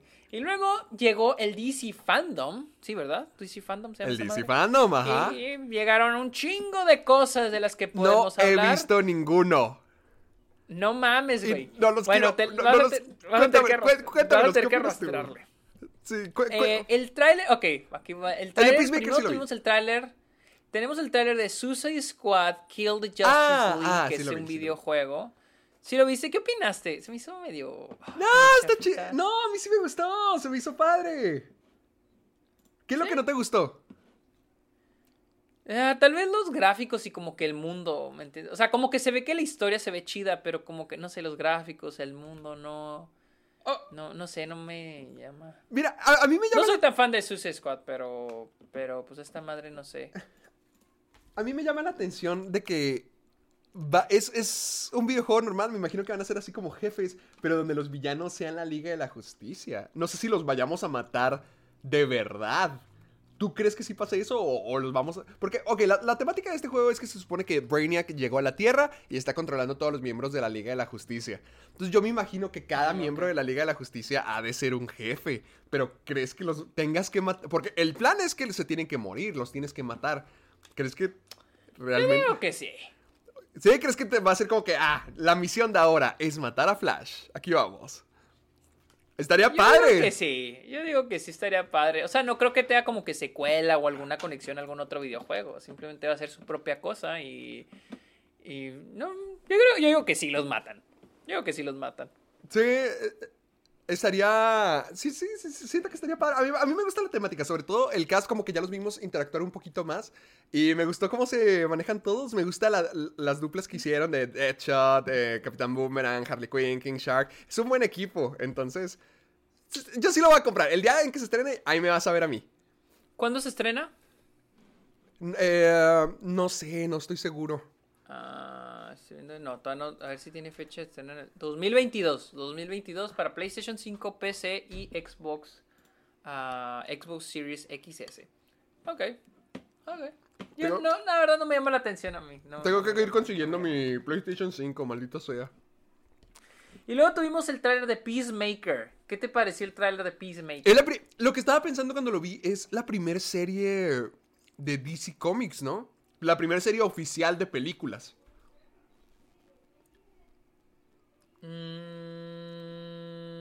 Mm, sí, pues sí. Qué loco, o sea, ¿no? hay- está Doom Patrol, o sea, No, no, no, pero de película, conexión. de película.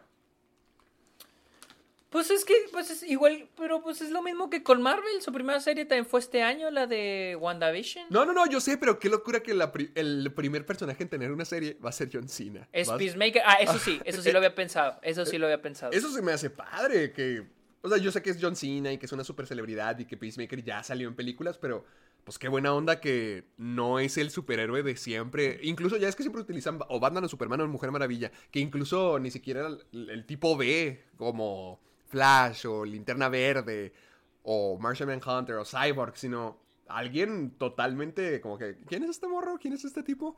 Y ve, ve, ve, e- eso me gusta mucho, ve lo popular que se ha vuelto Peacemaker hasta tal punto donde puede recibir su propia serie. Eh, DC debería ponerse las pilas más así y hacer cosas como estas. Además se ve padre, se ve... Yo vi el tráiler y... Y me gustó. sí se ¿Pero ¿Tú crees que Peacemaker sí es lo suficientemente popular? Bueno, no te creas, pero pues es una serie, tampoco es como que su propia película. Sí. Porque digo, siento que esto lo planearon desde antes, o sea, mientras hacían Guardian, eh, Guardians of the Galaxy, perdón, Suicide Lo Squad, mismo, o lo mismo. siento que desde que le estaban haciendo ya está, pla- ya está planeada desde antes. Sí, ya estaba planeada desde No sé antes. si esperaban que fuera más popular o no sé. No sé, no sé si lo están haciendo nomás porque es John Cena, pero al menos como se vio, se ve, se ve padre. Es que es la historia de un superhéroe que quiere ser un superhéroe, pero es un imbécil y es un cretino y nadie lo quiere. Está, está- se me hace bien la idea, se, se me hace muy cool. Entonces, John Cena se me hace muy carismático en ese papel. Yo, yo estoy puesto. Se, se ve como que algo que No, pondrían pues, en, pues, en Adult para Swim. cualquier cosa con John Cena. Siento, sí, sí, obvio. Pero siento que es una de esas series que verías en Adult Swim. Como que es paródica a los superhéroes, pero los ridiculiza, los trata como tontos. No sé, siento que va a estar padre. Ok, ¿y qué opinaste del teaser de The Flash? No lo vi, nomás vi las. Nomás vi la- las orejitas de Batman en Twitter. Bueno, ¿y qué opinas de las orejitas de Batman? ¡Que se ve fregón! ¡Se ve muy padre! Yo. yo- Las orejitas ah, de Batman. Además, sí escuché que todo estaba narrado por Michael Keaton. Desde ahí. Oh, oh. Oh, sí, ni siquiera me di cuenta de eso. Mm, que la chingada. No, sí, está narrado por él. Y. ya quiero verlo. Ese, ese sí es un Ay, regreso. es que a mí ya no me, ya, ¿Qué? ya no me, emo- ya no me emociona eso. ¿Por era como que, qué? no mames, pero- Ah, Porque siento que nomás se agarran de eso. O sea, hasta alguien puso en Twitter de que literal de Flash y se va a conver- de Flash y va a tratar de Batman. Así como Spider-Man y se trata de Iron Man. No, pero. es que ese no siento que sea problema de, de los Batman, sino problema de la historia que decidieron. Porque adaptar Flashpoint se me hace muy. No sé, no haber construido bien a Flash, porque recordemos, este es el Flash de la Justice League original. O sea, el Snyder Cut está fregoncísimo, pero pues no existió. Y que esta sea la primera historia solitaria que le van a dar a Flash. Ah, no sé, se supone que este es un punto muy importante para Flash en la vida, donde todo cambia, donde todo su origen cambia, donde ya tiene la Liga de la Justicia, donde es un superhéroe, donde es reconocido, donde la gente lo quiere tanto, y aún así el, el dolor de la pérdida de su mamá es tan fuerte que decide hacerlo, y sientes esa pesadez en cambiar todo el universo que ya conocíamos, y lo que cambió después, o sea, el Flash, el Flashpoint hizo el New 52, que es cuando el DC Comics volvió a rebotear toda su, su línea temporal. Entonces se me hace como que algo muy a grande escala que también involucra a Batman. En lugar de ser Batman es Thomas Wayne, el papá de, de Bruce, pero en otro universo. Aquí va a ser el Batman de los 80. O sea, sí tiene sentido que sea, el, que sea Batman quien esté presente en esta historia. El problema No, es sí, que claro, sea la claro, primera claro. historia de Flash. No, no, y aparte, sí, eso. Y aparte, pues el hecho de que. O sea, pero es que. Ah, o sea, mi punto es de que la película está hecha para tener a Batman, traer. en, en crear nostalgia. O sea, ve el tráiler. El tráiler está hecho para crear nostalgia. O sea, y es lo que me, me está cagando ahora de, del cine comercial, de que es puro crear nostalgia, puro crear Eso sí. nostalgia. Y- Eso sí. y ahorita vamos a, le- a- a la noticia de. No sé si. No la veo aquí, nos la brincamos. Eh, pero la noticia de Los Sopranos, o sea, aquí está, de que quieren hacer precuelas. O sea, es puro crear nostalgia. O sea. Y sí que. Ay, qué hueva. O sea, como dices, puedes crear una, tiene una- ¿Quieres crear nostalgia? Está bien. Solo crea una buena película, una buena historia. Pero ya desde que me están queriendo vender de que en la película de Flash, Batman, Batman, Batman, Batman. Sí. En el trailer de Flash es como que, ah, ok, ya entendimos, quieres vender nostalgia a lo tarugo. Es como que, ah, no sé, no, no me Eh, encanta. Hay que remontarnos ahorita a lo que dijo Joe Rousseau, de que las independientes a lo mejor terminan en el streaming porque toda la nostalgia, todo lo reconocible, todo lo tendencioso va a ser lo que va a estar adueñándose siempre. Sí. Y qué hueva, qué hueva que solamente lo tendencioso, lo familiar es lo que llegamos a reconocer y decimos, ah, va, vale la pena. Eso o lo que todo el mundo esté hablando y, y nomás así es como nos atrevemos a intentar con cosas nuevas. Porque ya, siento que el hecho de que tengamos tanto contenido como que a nosotros mismos nos empuja a decir, vámonos a la segura, vamos a ver algo que sí nos va a gustar, que es algo que me va a gustar, algo que ya conozco. Ajá, exactamente. Exactamente. Chafísima. Eh, no, y el hecho, y el hecho de que creo que también a nosotros nos gusta ver lo mismo. A nosotros como humanos nos gusta estar viendo lo mismo y lo mismo y lo mismo y lo mismo. O sea, y que nos recuerden lo mismo. O sea, entonces, si en, en 20 años, 30 años van a traer a los, por ejemplo, va a aparecer Robert Downey Jr. y todo, no mames, volvió Iron Man. ¿Me entiendes? O sea, o Chris Mm. Evans, no mames. O sea, en 20 años vamos a tener más de lo mismo, pero de lo que está pasando ahora. O sea, nostalgia de la actualidad. Entonces, ah, no sé, me da mucha Así- ese pedo. Así vamos a crecer, así va- va- van a ser los 2040 Ah, sí. y vamos a decir, mira, ya están copiando los 2010. Oh, no. Oh. Ah, Por siempre, bueno, para siempre. pero hubo algo bueno, que fue el tráiler de The De Batman. ese habla tú, es que lo guardé porque quería hacer video reacción. Ya sé que es muy tarde, pero todavía estoy viendo si ¿No la lo hago o no. No lo he visto, todavía no lo veo. Y, no, y cuando fuiste a Verdun no lo pasaron. Es que cuando fui a Verdun sí pasaron el tráiler. Llegué tarde. Ah, Ah, no, no, no, no te creas, no lo pasaron, no lo pasaron. No lo pasaron. Las dos veces que lo vi, ninguna lo pasaron, todavía ¿No? Ah, Está muy chingón. Está muy chido. Está muy ¿Sí? ¿Sí te gustó? Qué bueno. Qué bueno que hay películas de superhéroes que creen en el contraste de color, porque no mames. Me, me caga que las películas de Marvel no tienen nada de contraste. Están así, wash out. Planas, sí. Están Grises. planas. Y al fin digo, verga, güey, al fin ya, o sea, de perder más saturación, tantito contraste, jugar poquito con la iluminación, gracias. O sea, no esto, digo, no tampoco es alguna una fotografía tan ching, así compleja, pero verga, o sea. Y luego me da mucha risa el inicio del tráiler porque ah, no te puedo te- Ah, háblalo. Ay, Habla lo que puedas hablar. Ok, eh, nomás al inicio del tráiler me da mucha risa que sale el acertijo. O sea, llegan a un café y luego está el café y tiene un acertijo. O Ah. sea, yo me pregunto, ¿el barista o baris, la barista que preparó el café es el acertijo? ¿O el güey, el Paul Dano le dijo al barista, oye, ponle una, un signo de interrogación ahí, porfa?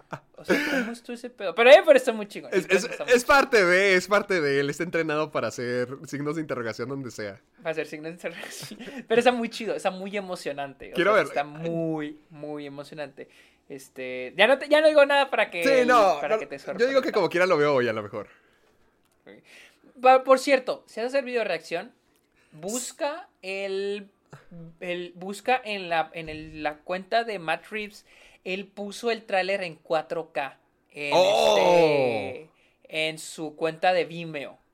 ¡Ah! como buen ok, director, como buen director independiente, puso el tráiler en Vimeo y ese está más chingón porque está en 4K. ¡Ah! va, va, va, va, va. Gracias, gracias. Y Ahorita lo voy a ver. Seguimos hablando de trailers y es de que salió el tráiler de Uncharted. También tampoco lo vi porque también le quiero hacer video reacción. Ese, se me hace que ve muy culero. Es- ¡No! Yo, nomás vi un poquito donde Tom Holland está volando en un en un, desde un avión. Es lo único que llegué a ver. literal es Dear Evan Hansen a la inversa. Cállate, cállate, no digas. ¿Cómo que a la inversa? Sí, pues es que Dear Evan Hansen era este güey de 40 y pico, de 30 y Ah, ah, 27 oh, haciéndola de adolescente, sí. aquí es al revés. Tratan de Pero- manejarlo como adulto.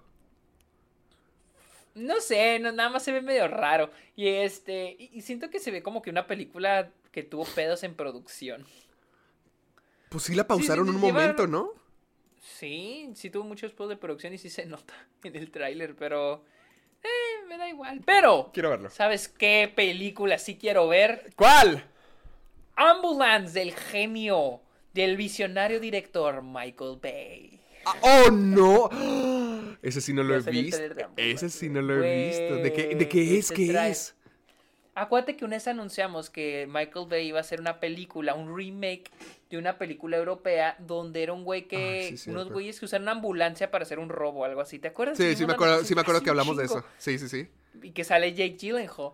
Pues, güey, no mames, pinche trailer se ve bien mamón. Está bien mamón, bien mamón, mamoncísimo está el tráiler. ¿Por Está qué? Cagadísimo. Porque, porque es, es Michael Bay, güey. Es Michael A ver, Bay. ¿qué- qué- a la ¿quieres hacerle la reacción? potencia. Ese sí le puedo hacer reacción. Ok, vamos, rápido porque en un ratito me tengo que ir, pero Ah. vamos a hacerle la reacción. A ver, a ver, a ver. Al cabo son dos minutos rápido. Ah, de hecho sí, ya te tienes que ir. Ambulance, busca Ambulance Michael Bay. Ambulance Michael Bay. A ver, déjame, le pongo sonido. ¡Ah! Sale este Yuya Abdul Matin. Sí, ve, ve el tráiler, ve el A tráiler. ver, aquí va, aquí va. I'm sorry, brother. Espero que sí se escuche. Sorry that I brought you into this. I just wanted things to be the way they used to be. Qué intenso, ¿eh? Mamón. Me encanta la cine- desde la cinematografía, ya sabes que es Michael Bay. Ve los movimientos de cámara, güey, los movimientos de cámara. You leave your family, your home. How much do you need? 231. Me encanta la colorimetría. Está Michael Bay. 32 million. I need an extra man. Se ve como la de Pain and Game, la de la roca. Ándale. Hasta ahorita se ve chida, ¿eh? Se ve bien chingona, güey. We're just doing a transfer in the back. I'll let you in in 20 minutes. If I could just get it done real quick, because I'm on the clock. Promise not to rob the place. Seriously, because that would be bad for my job. I promise. All right, okay. All right, all right. La. Pinche Gyllenhaal. ¡Vámonos! La forma en que le sacó la pistola al policía, qué genial. Está bien chingona, güey.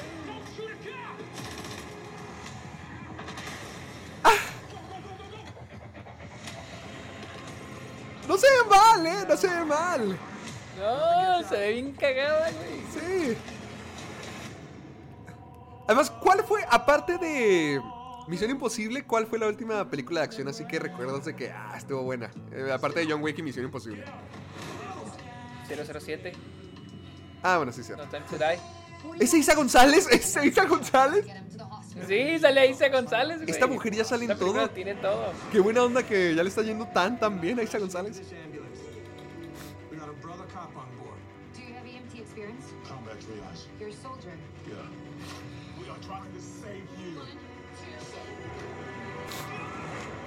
La mamona, güey. Están tratando de salvar a un policía. Chingo. Ya, ya te la contó toda. que...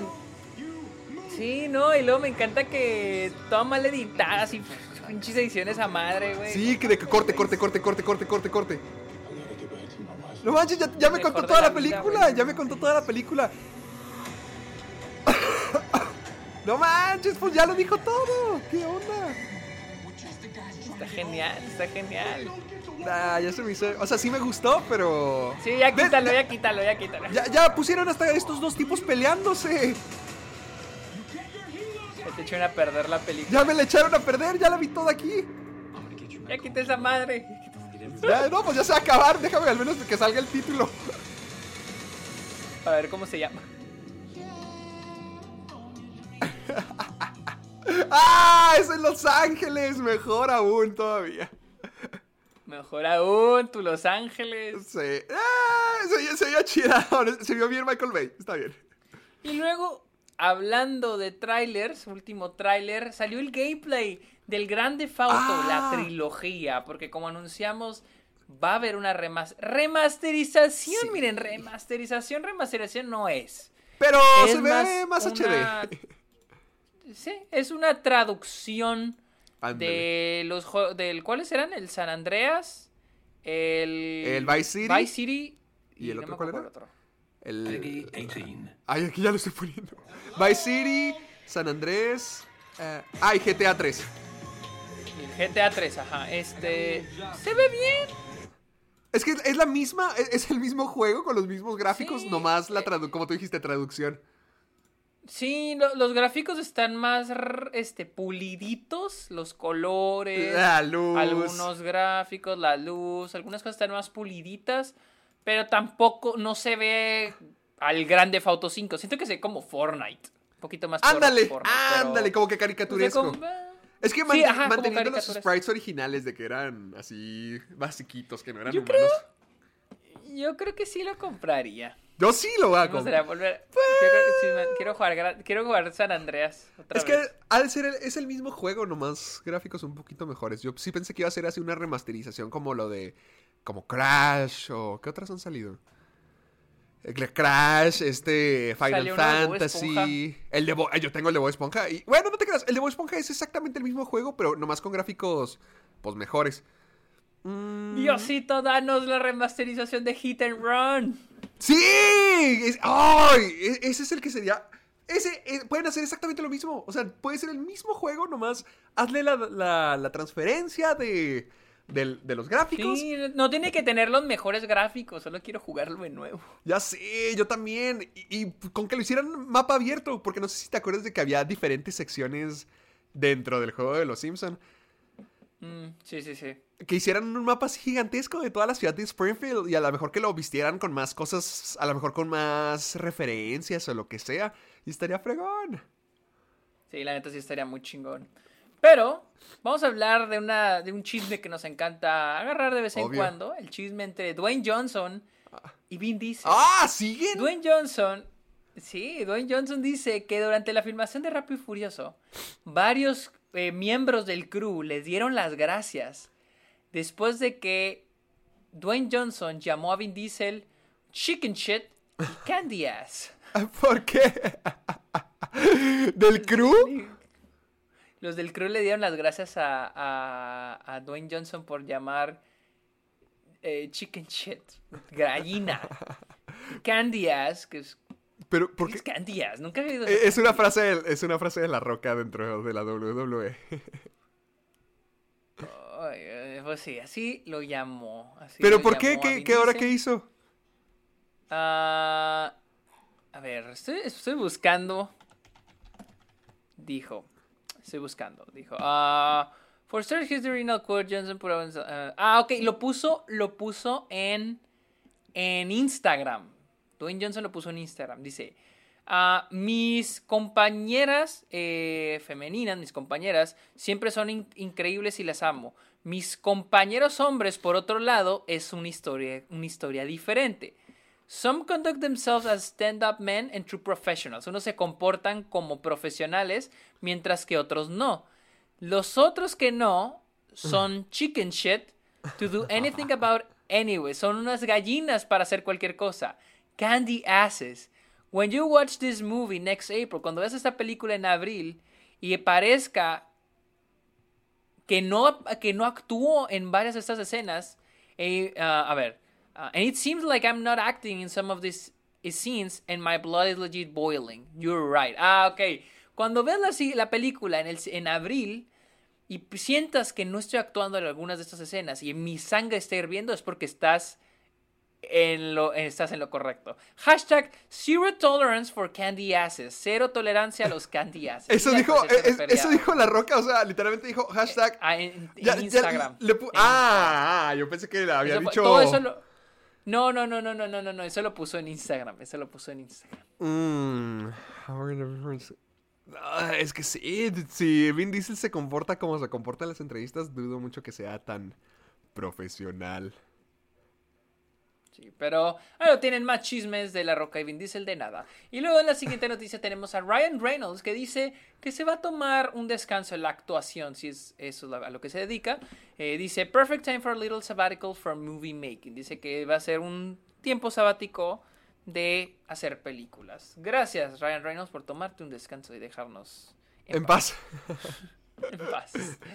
Ah, y luego, eh, encontré esta estadística de cuántos títulos tiene una plataforma, eh, la cual sacó un reportero de, de NBC.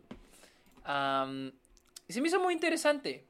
Porque la, la- la plataforma con menos títulos, estamos hablando de 1, 2, 3, 4, 5, 6, 7, 8, 9, 10, 11 plataformas de streaming. Entre ellas Tubi. La, Tubi es una plataforma de streaming acá en Estados Unidos que creo que es gratis.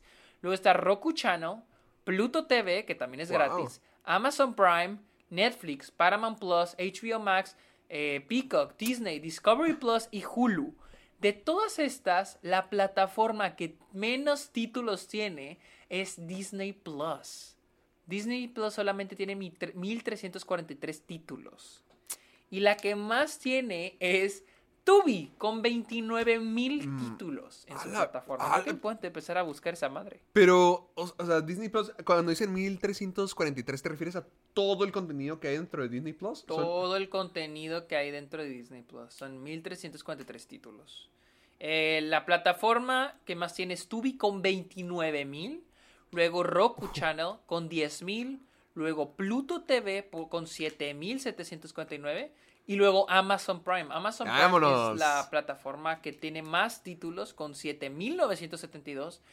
Y luego Netflix con 5726. Luego Paramount Plus ¿Qué? 3206. Yo, eh, wow, yo no. No sabía que para Tiene Plus tenía tanto. Y luego HBO Max. Me sorprende que Paramount, Netflix tengan más que HBO Max. Y aún así HBO Max tiene mejor contenido. Tiene mejores títulos. Luego Hulu tiene 2516. Me sorprende que tenga tantos porque te metes a Hulu y siento que tiene bien poquitos. Y luego Discovery Plus, luego Peacock y al final Disney Plus. Disney Plus solamente tiene 1343 títulos. Wow, yo pensé que No tenía sabía que eran tan... Yo, sí, y no, puedo- no sabía que ellos estaban en el último lugar. Sobre todo que Paramount Plus... Paramount Plus es, es la que más pobre se me hace. Como que la que más decepcionó, al menos acá en México. Así que... Oh, sí, oh, sí, también acá en Estados Unidos. Ah, ¿también? pues mira. Sí, no fácil. tiene tres veces lo que Disney Plus y no se nota, ¿eh? No se nota. O sea, siento que.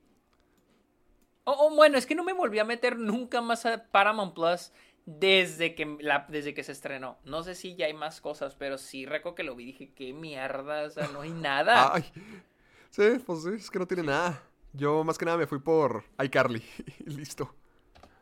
Y ya te devolviste. Eh, wow. Impresionante. Y luego tenemos este. La nueva noticia es de que Disney retrasó un chingo de sus películas. De hecho, todas sus películas eh, a partir de 2022 fueron retrasadas la semana pasada. Eh, Doctor Strange in the Multiverse of Madness iba a estrenarse el 25 de marzo y se mueve al 6 de mayo. Thor Love and Thunder se iba a estrenar el 6 de mayo y ahora se va a estrenar el 8 de julio. Black Panther Wakanda Forever se va a estrenar el 8 de julio y se mueve al 11 de noviembre. Indiana Jones se, va se iba a estrenar el 29 de julio y ahora se estrena el 30 de... El 30 de junio del 2023, o sea, se retrasa casi un año. Eh, un este live Harrison action- Ford. Denle chance. va a tener ahí en chinga.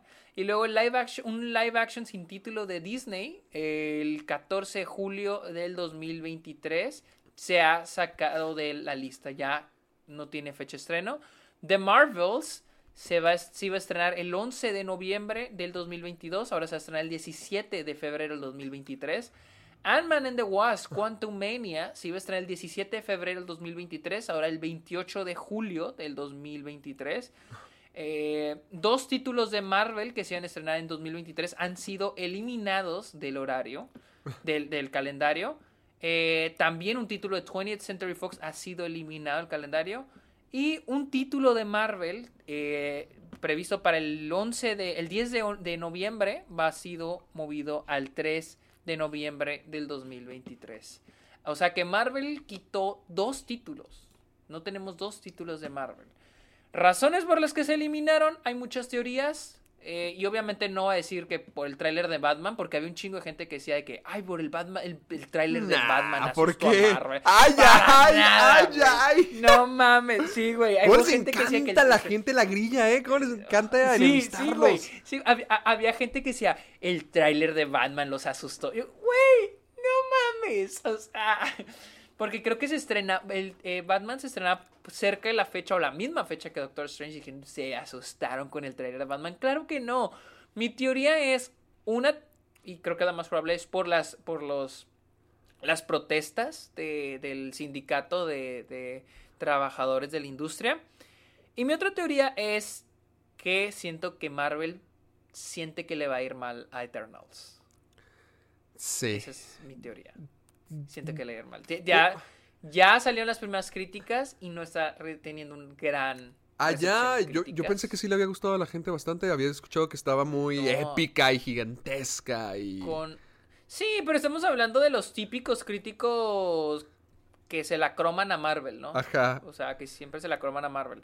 Pero ya salieron lo- el porcentaje en Rotten Tomatoes, tiene un 71% Oh, con 36 oh, críticas. no. Y es algo bajo para una película de Marvel. O sea, sí es bajo para una película de Marvel. Este. También estaba checando la taquilla. Y curiosamente, la última película. Ya hay dos películas eh, que ya cruzaron los 500 millones de dólares en taquilla. Y esas son Fast and Furious, la novena. Y 007 ya cruzó los 500 millones de dólares. Nice, qué bueno que sí le fue bien. Pero ninguna película de cómics ha cruzado los 500 millones desde Joker. Joker fue la última película de, de, de este... Fue la última película basada en un cómic en cruzar los 500 millones de dólares a nivel mundial. Entonces, no sé si es Marvel diciendo, ok, vamos a detenernos poquito antes de planear un chingo de mamadas y ver cómo le va a Eternals y luego cómo le va a Spider-Man. A Spider-Man Eh, yo Spider-Man siento que... genial. Sí. ¿Cómo le fue a Far From Home? A nivel mundial. A ver. No, le fue súper bien. ¿Sabe cuánto tenía? ¿En qué año?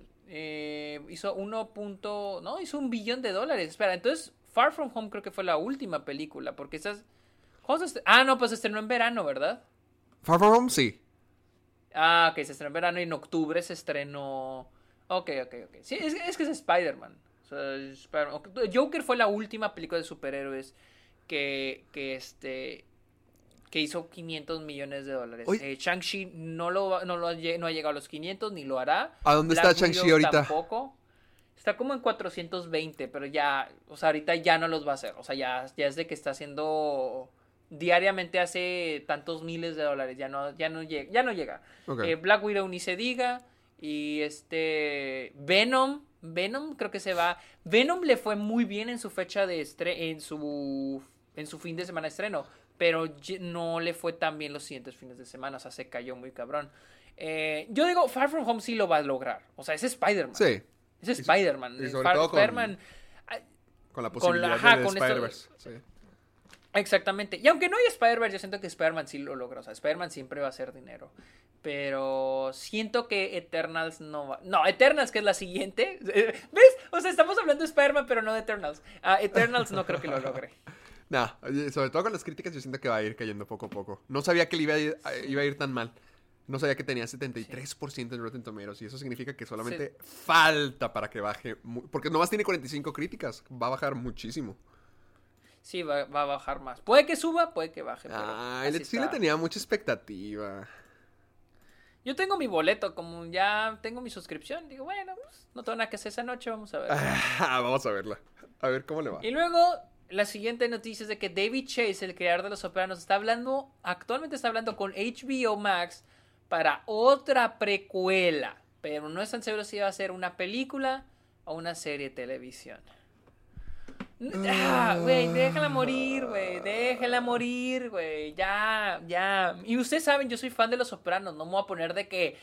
Ah, sí, Los Sopranos sí pueden hacer precuelas, secuelas, explotar la franquicia, pero no lo hagan con Star Wars o Marvel. No, así, así en general. Igual, no lo hagan. o igual. sea, Sí, sí, es que- o sea. Honestamente, no te voy a mentir, Sergio. Sí se me está así como que apagando mucho la pasión que antes le tenía al cine por el hecho de que ya veo como que los hilos detrás de todo lo que me gustaba. De ver que todo es un negocio, que todo es explotar una nostalgia, una necesidad. Es como que, ay, ya qué hueva, hagan algo por pasión, algo que digan. Sí, no, y luego con lo horrible que fue la película, o sea, y te digo, lo disfruté mucho ver Horrible, horrible. Pero, pero como lo dije hace dos semanas, lo más maduro es aceptar que ya acabó. O sea, lo más maduro es aceptar que ya acabó y no va a volver a pasar. Que estar de que, ay, que aparezca este personaje, que traigan al mismo actor, háganle un spin-off. O sea, eh, lo más maduro es eso. O sea, el, el que ya eso es, disfrutar lo que hay. Por ejemplo, la trilogía de Nolan, disfrutar, no esperar que lo sigan explotando. Traigan a Christopher, ah, perdón, a Christian Bale. Traigan a, hagan una continuación con Joseph Gordon-Levitt. O sea, la trilogía es la trilogía por lo que vemos, por lo que es, por lo que nos dieron y por lo que es ahorita mismo. Siento que lo más maduro es eso, aceptar que ya se acabó, no estar Sí. esperando otra vez y agarrándose la nostalgia. O sea, So- es- sobre todo algo como los, Sopranos- sopranos, ¿no? Como que no hay franquicia ahí. Yo siento que sí la hay, pero, pero es lo que te digo, aceptar que, que ya es lo que es. O sea, yo siento que sí la hay, hay potencial para mucho, pero ya déjenlo ahí. O sea, es lo chido de que hay cosas que no necesitan explicación, que quedan a la imaginación de uno. O sea, es como cuando conoces a alguien. Cuando conoces a una persona, a un conocido, no tiene que ser tu mejor amigo, alguien que, que ves tal vez en clase, ¿no? Sí. o un maestro, no tienes que conocer toda su vida, solo lo que ves de él. Y eso es lo- a veces los personajes que vemos en las películas. Y a veces vemos películas porque es un momento en la vida de ese personaje. No tienes que ver la vida completa. O sea, ¿qué fue de sus papás? ¿Y qué hizo antes de esto? ¿Cuál ¿Qué es su origen? Un gángster. Sí. ¿Cuál es su origen? O sea, no, no, o sea, es como si al rato a Succession quieren hacer una, un spin-off de Succession cuando eran niños. O sea, no, no. ¿Es- es- ¿Eso es en serio? ¿Eso sí quieren hacerlo? No, no, no, no, no, no. no. ah, Pero ima- imagínate. No, no, pala, no, pero imagínate que al Wow. rato saqué la serie y diga, vamos a hacer una cuando eran niños, cómo era la relación con su papá cuando era niño. Mm. Es- ah, No, güey, no, o sea, ya déjenlo así. No me toquen a los sopranos, pero sí, no. No te enojes, no te enojes. Ya, todo, todo lo vamos a sufrir de una manera u otra. Siempre van a tomar una de nuestras propiedades que amamos y la van a volver a hacer hasta el final de los tiempos. Maldita sea. Pero bueno, vamos a hablar de Denis Villeneuve, ya que nos estamos acercando a Dune. Dice que, como siempre. Si quieres alcanzar a Dune, sí, porque ya son las 11 y ¿Hablar de. Dune? Ya son las Sí, 11.40. sí. O sea, me puedo ir en 30 minutos, no hay bronca. Ah, ok, ok, ok. Solo necesito comer algo rápido. Sí, claro. Ah, vamos a hablar de Denis Villeneuve porque le volvieron a preguntar. ¿Qué cosa? No directamente sobre Marvel, pero algo, so- algo de Marvel.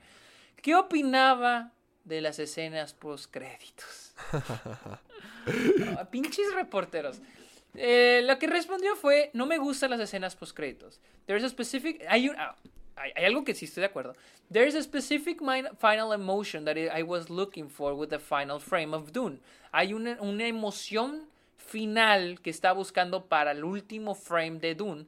Y no quiero arruinarlo con algo así, con una escena post créditos. Así que no, no uso escenas post créditos. I've never done that, I will never. Nunca lo he hecho y nunca lo haré.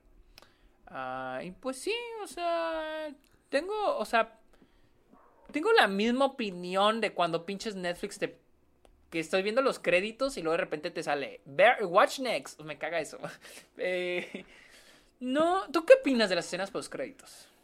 Ah, no, es que es muy emocionante siempre estar esperando como qué es lo que va a venir después, pero ahorita que leí lo de David Villeneuve, sí tiene un punto gigantesco en lo que dice, de que el ulti- la última toma de, tu película tiene que significar algo, que la gente sí, se quede más emocionada por esa última toma que porque les digas, ah, mira, esto es lo que viene. Como que... Sí, sí. Sí, Sí, o sea, es que. Y, y es lo que he visto mucho en las críticas a Marvel cuando hablan de una película que. No, y la escena post créditos. O sea, entonces estamos. O sea, entonces lo bueno, o sea, el, tienes un problema, o sea, porque una de las cosas con The Eternals es de que la escena post créditos, Ándale. wow, o con Shang-Chi la escena post créditos, o sea, entonces lo mejor, tienes un problema con tu película cuando lo mejor de ella es el marketing a la siguiente, ¿me entiendes? Al- el marketing a la siguiente es lo mejor de la película, entonces tienes un pedo ahí. Yo no, yo no tengo pedos con las escenas post créditos. Yo no tengo problema cuando se trata de escenas buenas. post créditos como, como en la de Avengers, la primera de Avengers, cuando están comiendo en el Shawarma. restaurante. Sí. Shawarma. Eh, me gustan ese tipo de escenas post créditos porque son como un no es algo esencial para la película, pero ah, ja, ja. o como en la cámara de los secretos cuando en la escena post créditos es nada más el libro de Gilderoy Lockhart de que ya olvidó todo, ¿no? Y, y este, es- es- esos se me hacen padres, o sea, como un guiño Espera, al final. ¿qué? Espera, ¿hay una escena post créditos en la Cámara de los Secretos? Sí, hay una escena post créditos, pero te digo, nada esencial de la película. Se me hace padre porque siento que va complementado con lo que dice Denis Villeneuve, que tú te tienes que quedar con el último frame de la película. Y estas peli estos escenas post créditos es como que, ok, ya es algo extra, algo sin importancia. En cambio, con, con la mayoría de las cosas de Marvel es la gente, se acaba la película y, se, y, y todos están mentalizados de que va a haber en la escena post créditos. Y eso, eso sí me da poquita ya. O sea, ya de que te revelen algo para una película al futuro, ya mm, eso sea como que, qué hueva. Porque sí, al último sales de la película pensando en la escena post créditos, pero no en la película. No en la en sí. película. Porque yo, cuando pasó todo lo de Eternals, escuché algunas cositas de Eternals, pero escuché que todo el mundo estaba preguntándose por la escena post créditos. Es como que Sí, Ay, exactamente. porque estamos tan enfocados en sobre todo ahorita como que ya deberíamos estar todos acostumbrados, ¿no? Como que ya el, el hype debería de bajar de que van a seguir saliendo, van a seguir más y más y más películas porque todo el mundo siempre está como que ¿qué significa esta escena post créditos? ¿Cuál es la escena post créditos? Relax, o sea, todo esto va a avanzar. No, y luego, aparte porque ese tipo de escenas postcréditos envejecen mal. Por ejemplo, la de la del shawarma que están comiendo, la ves y Sí. ¡ah, qué chido! ¿sabes? hecho, sí. Está cagado, funciona bien.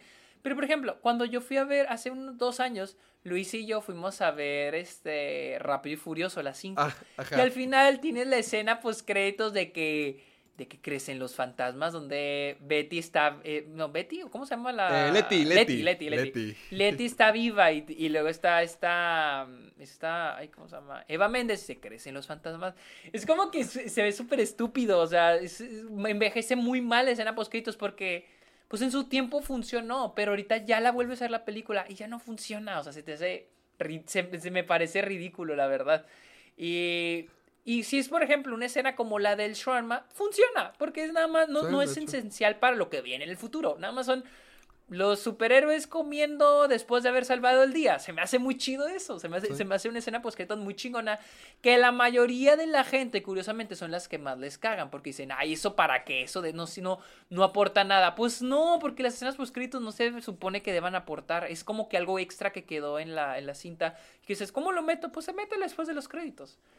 Entonces, sí, o sea, esa es otra, de que ahorita muchas de las escenas poscritos ya no envejecen bien. O sea, ya es como que, bueno, Mm, pero... pues, so- so- Es, es más, es más marketing, es más marketing. Sí, pedo. e- es como que para que ya estés puesto para la siguiente. Y Denis Villeneuve sí. Sí. tiene, sí dijo algo muy importante de que pues prefiero mil millones de veces que el último cuadro de mi película signifique algo y eso sea más que suficiente para que la gente diga, ya, ya quiero ver la que viene. Se, se me hace mucho, que tiene mucho más mérito eso que decir, ah, mira, más películas de Marvel y está conectado esto. ¿Cómo es que está todo conectado? Pero bueno, así, así está la cosa. Así Vamos la a cosa. hablar de Kristen Stewart, porque con el trailer de Batman empezó a salir en internet, ya ves, pinches raza. Porque todo tiene que... que- ser de superhéroes, maldita sea. Porque todo que tiene que ver. Están todo- hablando de todo Spencer, que no, no, no la entrevistaron por Está haciendo Spencer. Spencer. Sí, ¿Qué pero pues tiene en que internet toda la ver? gente. ¡Ya! Toda la gente estaba. Toda la gente estaba de que. ¿Qué tal si este Kristen Suárez Ay, en, pa' el mundo ¿por de Batman? ¿Qué tiene que ver? ¿Qué ti- ¡Ay! ¿qué? Ah, a ver, ¿qué? ¿Qué dijo? Y pues le preguntaron qué opinas de ser el Joker en, en el Batman de Robert Pattinson. Y dijo, vamos a ver esto, dijo. Estoy dispuesta a ser un personaje loco y aterrador, pero hay que hacer algo nuevo. Y sí estoy de acuerdo, hagamos al- algo nuevo, o sea, sí, exacto. como un nuevo Guasón. Un nuevo guasón o algo que no tenga que ser con superhéroes. O sea, dice, estoy dispuesta a hacer un personaje de ese estilo, pero vamos a hacer algo nuevo. O sea, dice, let's do something new. Y sí es cierto, o sea, ¿por qué? ¿Por, Por- qué? refiriéndose al Guasón. tantos villanos, de- creo que se refiere en general al papel, o sea, vamos... Que ya fueron sí, demasiados guasones. Hay muchos guasones, ya tuvimos, tuvimos hace poquito a, a este a Joaquín Phoenix y luego antes tuvimos a Jared Leto. O sea, luego tuvimos a Heath Ledger. O sea, en este siglo hemos tenido tres guasones sin contar a, a, a, Galaf- a Gali- a Zach Galifianakis en Lego Batman ni a los de este, ¿cómo se llama? Mark Hamill en la serie anim- en las películas animadas. O sea, hemos tenido un chingo de guasones. Y dice, vamos a hacer algo nuevo. Y también con Batman, o sea, me alegra que estén usando que el villano de la película sea el El acertijo, Acertijo. o eso aparenta ser. Porque, pues, la última vez que lo fue fue este Jim Carrey. Jim en aquel entonces, y se me hace padre que ahora sí, alguien nuevo. No otra vez, tuvimos otra vez Joker. O sea, me hace bien, algo nuevo, algo diferente. Y además que van a sacar un lado diferente de Batman, de que van a, va- vamos a ver su lado más intele- eh, intelectual, que creo yo nunca hemos visto Sí. en el cine. Siempre Sí. lo hemos visto como el Exacto. vigilante, la fuerza bruta, pero nunca lo hemos visto como un detective. Y a- a- para mí, para empezar ahí, ya está algo nuevo. Y, y creo que Kristen Stewart se refiere a interpretar como una persona loca y atemorizante, Pero, o sea, como un arquetipo de guasón, más no el guasón. No el sí. guasón. Ajá, exacto. Ajá, sí, eso es, eso es a lo que se refiere ella. Pero ¿cómo Sí, no fregan? Ya de- dejen de preguntarle a la gente que no tiene nada que ver con superhéroes sobre superhéroes. No todo tiene que girar. No, lo que En decías es totalmente cierto. Que ya nomás es por conseguir prensa, por conseguir un titular. Sí, ajá. Que, que la Y gente, te da la gente leer. hablando. Sí, no manchen, qué flojera, ya. O sea, porque todo tiene que ser superhéroe o blockbuster o. Ah, ya, por Dios. Y aquí estamos, hablando de eso. en Sí, el pues sí. Aquí todos par- somos parte del problema. Y vamos. Y vamos. Sí, somos parte del La sociedad nos hizo así. Con la última noticia del día antes de hablar de Dune, es de que Hayden Christensen, que te digo, va a regresar como Anakin Skywalker para la serie Ahsoka de Disney Plus. Esa es la Pero, ah, como, como Eh, Anakin. O sea, va a interpretar sí, a Anakin. Anakin. Ok, hay algo Sí, emocionante. Es- está emocionante eso, no te voy a mentir. Y bueno, aquí digo, sí hay un poco de sentido, porque pues en la serie animada en The Clone Wars pues era Ahsoka y su. Padawan, Ahsoka Sí. era su Padawan, ajá. Sí, Entonces, eh, o sea, sí, tiene sí, tiene mucho sentido. Solo. Y, y sí me emociona porque es, es volver a ver a un hombre muy controversial que todo el mundo odió en su momento como Anakin. Eso, eso se me hace, eh, ajá, eso se me hace cagado que mucha gente está como que emocionada, pero digo, no mames, en su tiempo Todos lo odiaban Es este que la pobre nostalgia, es, es el filtro de la Es que nostalgia. la nostalgia, ajá. Una vez que te traen algo de tu pasado, dices, ah, no era tan malo, mira. Sí, exactamente. Así está la cosa. Pero vamos, vamos a hablar ahora sí de Dune, la nueva película Vamos. de Denis Villeneuve. Que primero que nada, quiero, A ver, saber, tú... eh, quiero saber ¿qué? qué es lo que Luisa opinó, porque ahí que le dio tres estrellas y media. Sí le gustó, sí le gustó mucho. Sí, le gustó bastante. Sí, nos gu- sí, mira, a mí sí me gustó mucho, no me pareció aburrida, de hecho se me hizo, me entretuvo. Entiendo que pueda ser lenta, pero a mí, a mí sí me gustó bastante. Lentísima. Se me hizo bastante. ¿Se te hizo lentísima? ¿Has visto Blade Runner Lentísima. 2049? Sí, también se me hizo también bien lenta, pero sí me gustan. Ah, porque, porque te decir, si no la has visto ni la veas, porque Blade Runner se me hace todavía tres veces más lenta que Dune. A mí no se me hizo tan Ah, lenta. no, sí, mi- mira, te la pongo así. Es, es que no es. Ya sé, ya sé, ya sé. Es que no es lenta, pero puede ser lenta por lo siguiente. La primera vez que la vi, yo estaba tratando de comprenderlo todo. Porque es que me gusta mucho que Denis Villeneuve. O sea, de- lo respeto mucho por eso, porque Denis Villeneuve no te lo está alimentando así en bandeja de plata de que, mira, esto es esto, esto Sí, es ajá, esto. exacto. No te, no te explica absolutamente nada, como que te da lo básico y hasta te lo muestra. Me- a mí me, me llamó mucho la atención cuando en Timothy Chalamet está entrenando con con este con este morro Josh, Josh Brolin. Brolin. Y que se pone el escudo y no te dicen, ah, este es el escudo, te va a proteger.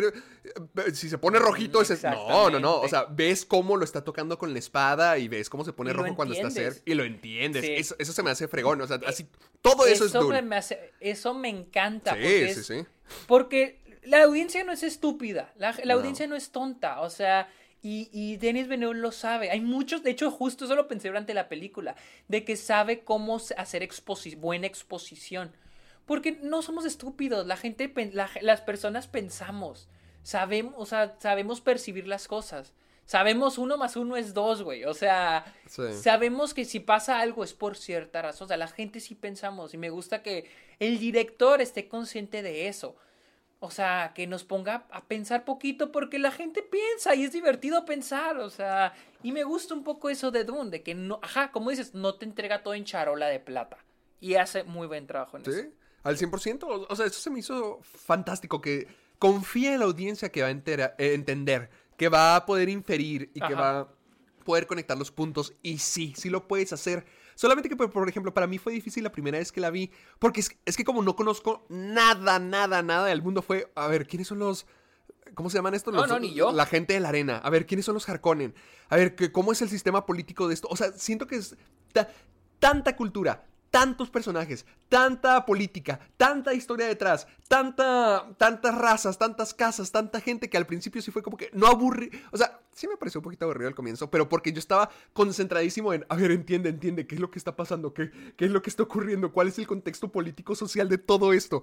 Y ya la y, y- y al principio cuando salí de verla sí fue como que, ay, salí un poquito decepcionado porque sentía que había ido a hacer un examen y que estaba muy difícil de comprender. Y yo sí creo que es compleja, pero al verla otra vez la segunda vez, ya sabiendo quiénes son todos, cómo funciona el sistema político de este universo, cuáles son sus motivaciones. La segunda vez, ahí dije, Madre Santa, esto está genial, esto está asombroso. Ya entiendo por qué todos son tan crueles, los Harkonnen, ya entiendo la expectativa que se le tiene a Timothy Chalamet como el elegido. Ahí, a la segunda, después de haber visto ya todos los conceptos, to- ya, ya habiendo estudiado para el examen, ya la segunda vez lo pasé 10 de 10, porque sí, la segunda vez mil millones de veces mejor.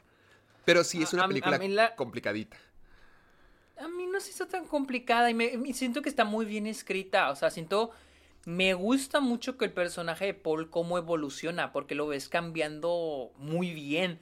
Eh, las actuaciones, como dije ahorita, eh, son muy buenas. Mi único problema.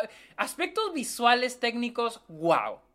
Wow. ¡Sí! Esta película, Es véanla en el cine. wow. No se puede ver en ningún otro lado. Sí, no, wow, wow, wow, wow. Y si ponen en IMAX, si no está bien en el cine, Yo- yo- pero, fíjate wow. que yo la vi en el IMAX. sonido, todo, todo, todo, todo. Yo la vi viste en en- IMAX y qué? La vi en IMAX y no, no me encantó la experiencia, te voy a ser franco. Porque cambiaban mucho de radio. Cambiaban Es que una y otra vez de radio. el radio, cambia el radio. A mí sí. Es que a mí cada vez que es- se abre el radio, como que se me abren más los ojos y me gusta un poco eso, pero sí es- llega a ser distractorio. O sea, sí llega a distraer. Sí, porque Sí, es que no era. hasta incluso es un cambio de radio mucho más grande que Michael Bay en Transformers, porque ahí cambiaban. ra- cambiaban varias veces, pero aquí literalmente era una toma sí, una toma no, una Sí. toma sí, y, y dije, che, no- me encantó eso. Sí, sí, sí, sí, sí, sí. Por ejemplo, las, las partes de los sueños en- es en IMAX y luego cuando está en su, en su camita es, en, es normal. Entonces, sí, es, sí, sí te saca mucho. Es lo que me molesta un poco el IMAX de que no es completamente en IMAX. O sea, hay escenas que están en IMAX y otras que no están en IMAX. Es lo que me molesta. Mi problema con la película es de que no me hizo sentir nada. O sea, Ah. y no es de que voy esperando a que me haga llorar. Pero, por ejemplo, hay personajes que mueren y... eh, Ok. o sea, muchos la comparan, y sí, con la comunidad del anillo. O incluso con la primera trilogía de Star Wars, que es que el final es una, una aventura apenas inicia. Apenas inicia esto. sí, ¿Me sí. entiendes? O sea, es como la comunidad del anillo. Mi problema es que no me hace sentir como la... O sea, no siento nada. Se acabó la película y dije, ah, qué chido. Chido. Y tiene todo. Está muy bien hecha, muy buen guion, buenas actuaciones, buena Sí. dirección, los, lo técnico excelente. Pero es una película mm, cero emocional. Es la película menos emocional de Denis Villeneuve. No tiene nada. Es, es como que una película muy... que te deja muy... a secas. O sea, te deja muy... eh, Sí, e- es que es como que la película es una que, gran experiencia. que te explica todo para lo que viene, de que te deja pensando, no hombre, la, la siguiente va a estar perra, Está va a estar buena. Sí, yo siento que es eso. No, pero incluso, incluso siento funciona como su propia cosa, porque la evolución que tiene Paul en esta película es muy buena, o sea, la manera en que está escrita es muy buena, pero el, el hecho de que se me hace una, una película tan poco emocional, o sea, cuando tenemos películas, digo, por compararla con otra de, de Denis Villeneuve, eh, Prisoners, Uh, o Sicario, Uh. que habla mucho de la relación de los personajes con las personas a su alrededor.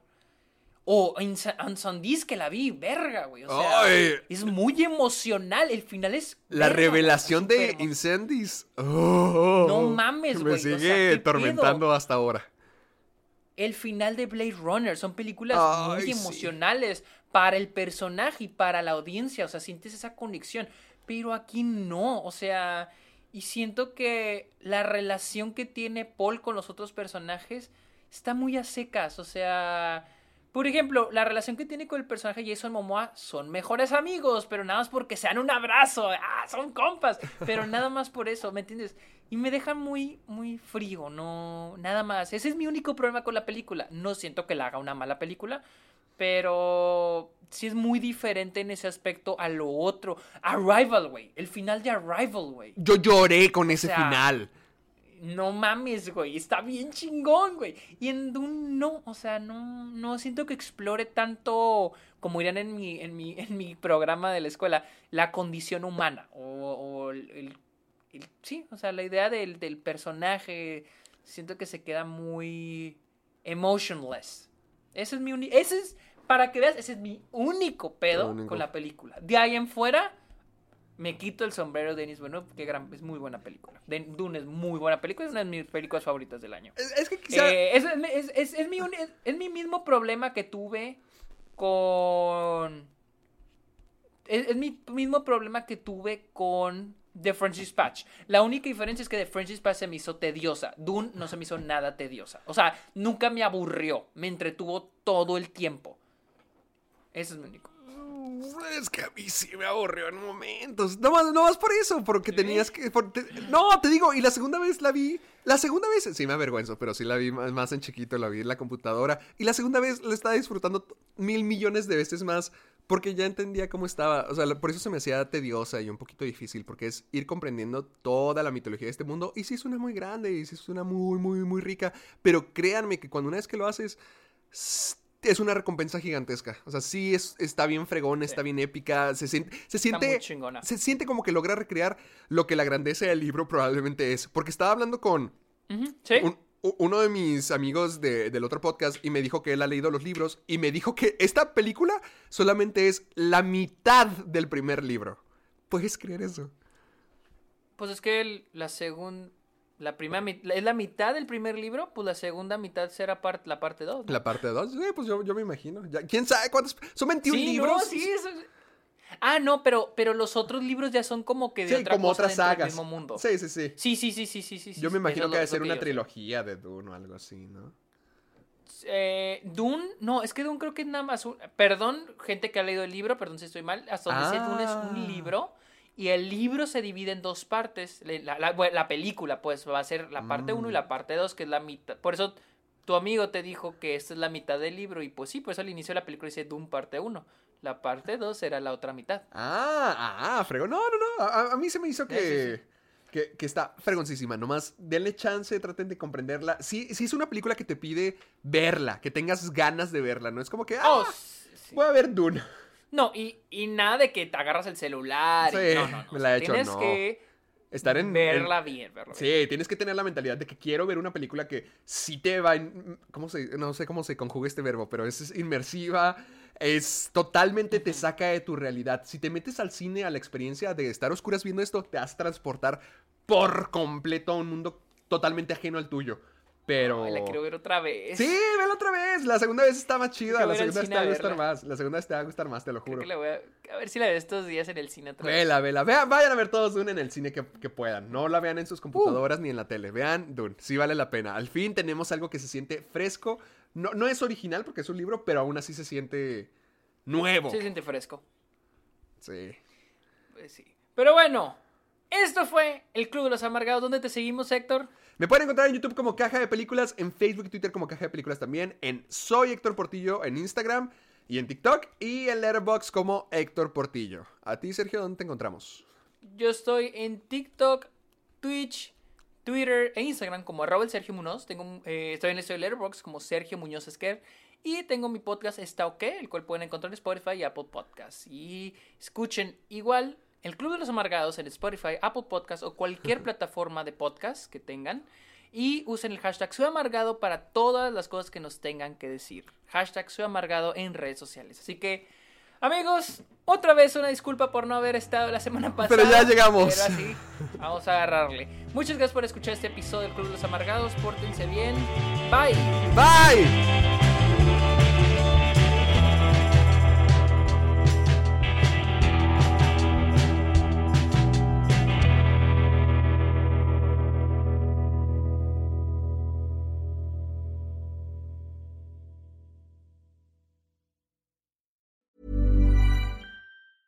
Tired of ads barging into your favorite news podcasts? Good news. Ad-free listening is available on Amazon Music for all the music plus top podcasts included with your Prime membership. Stay up to date on everything newsworthy by downloading the Amazon Music app for free or go to amazon.com slash news ad free. That's amazon.com slash news ad free to catch up on the latest episodes without the ads.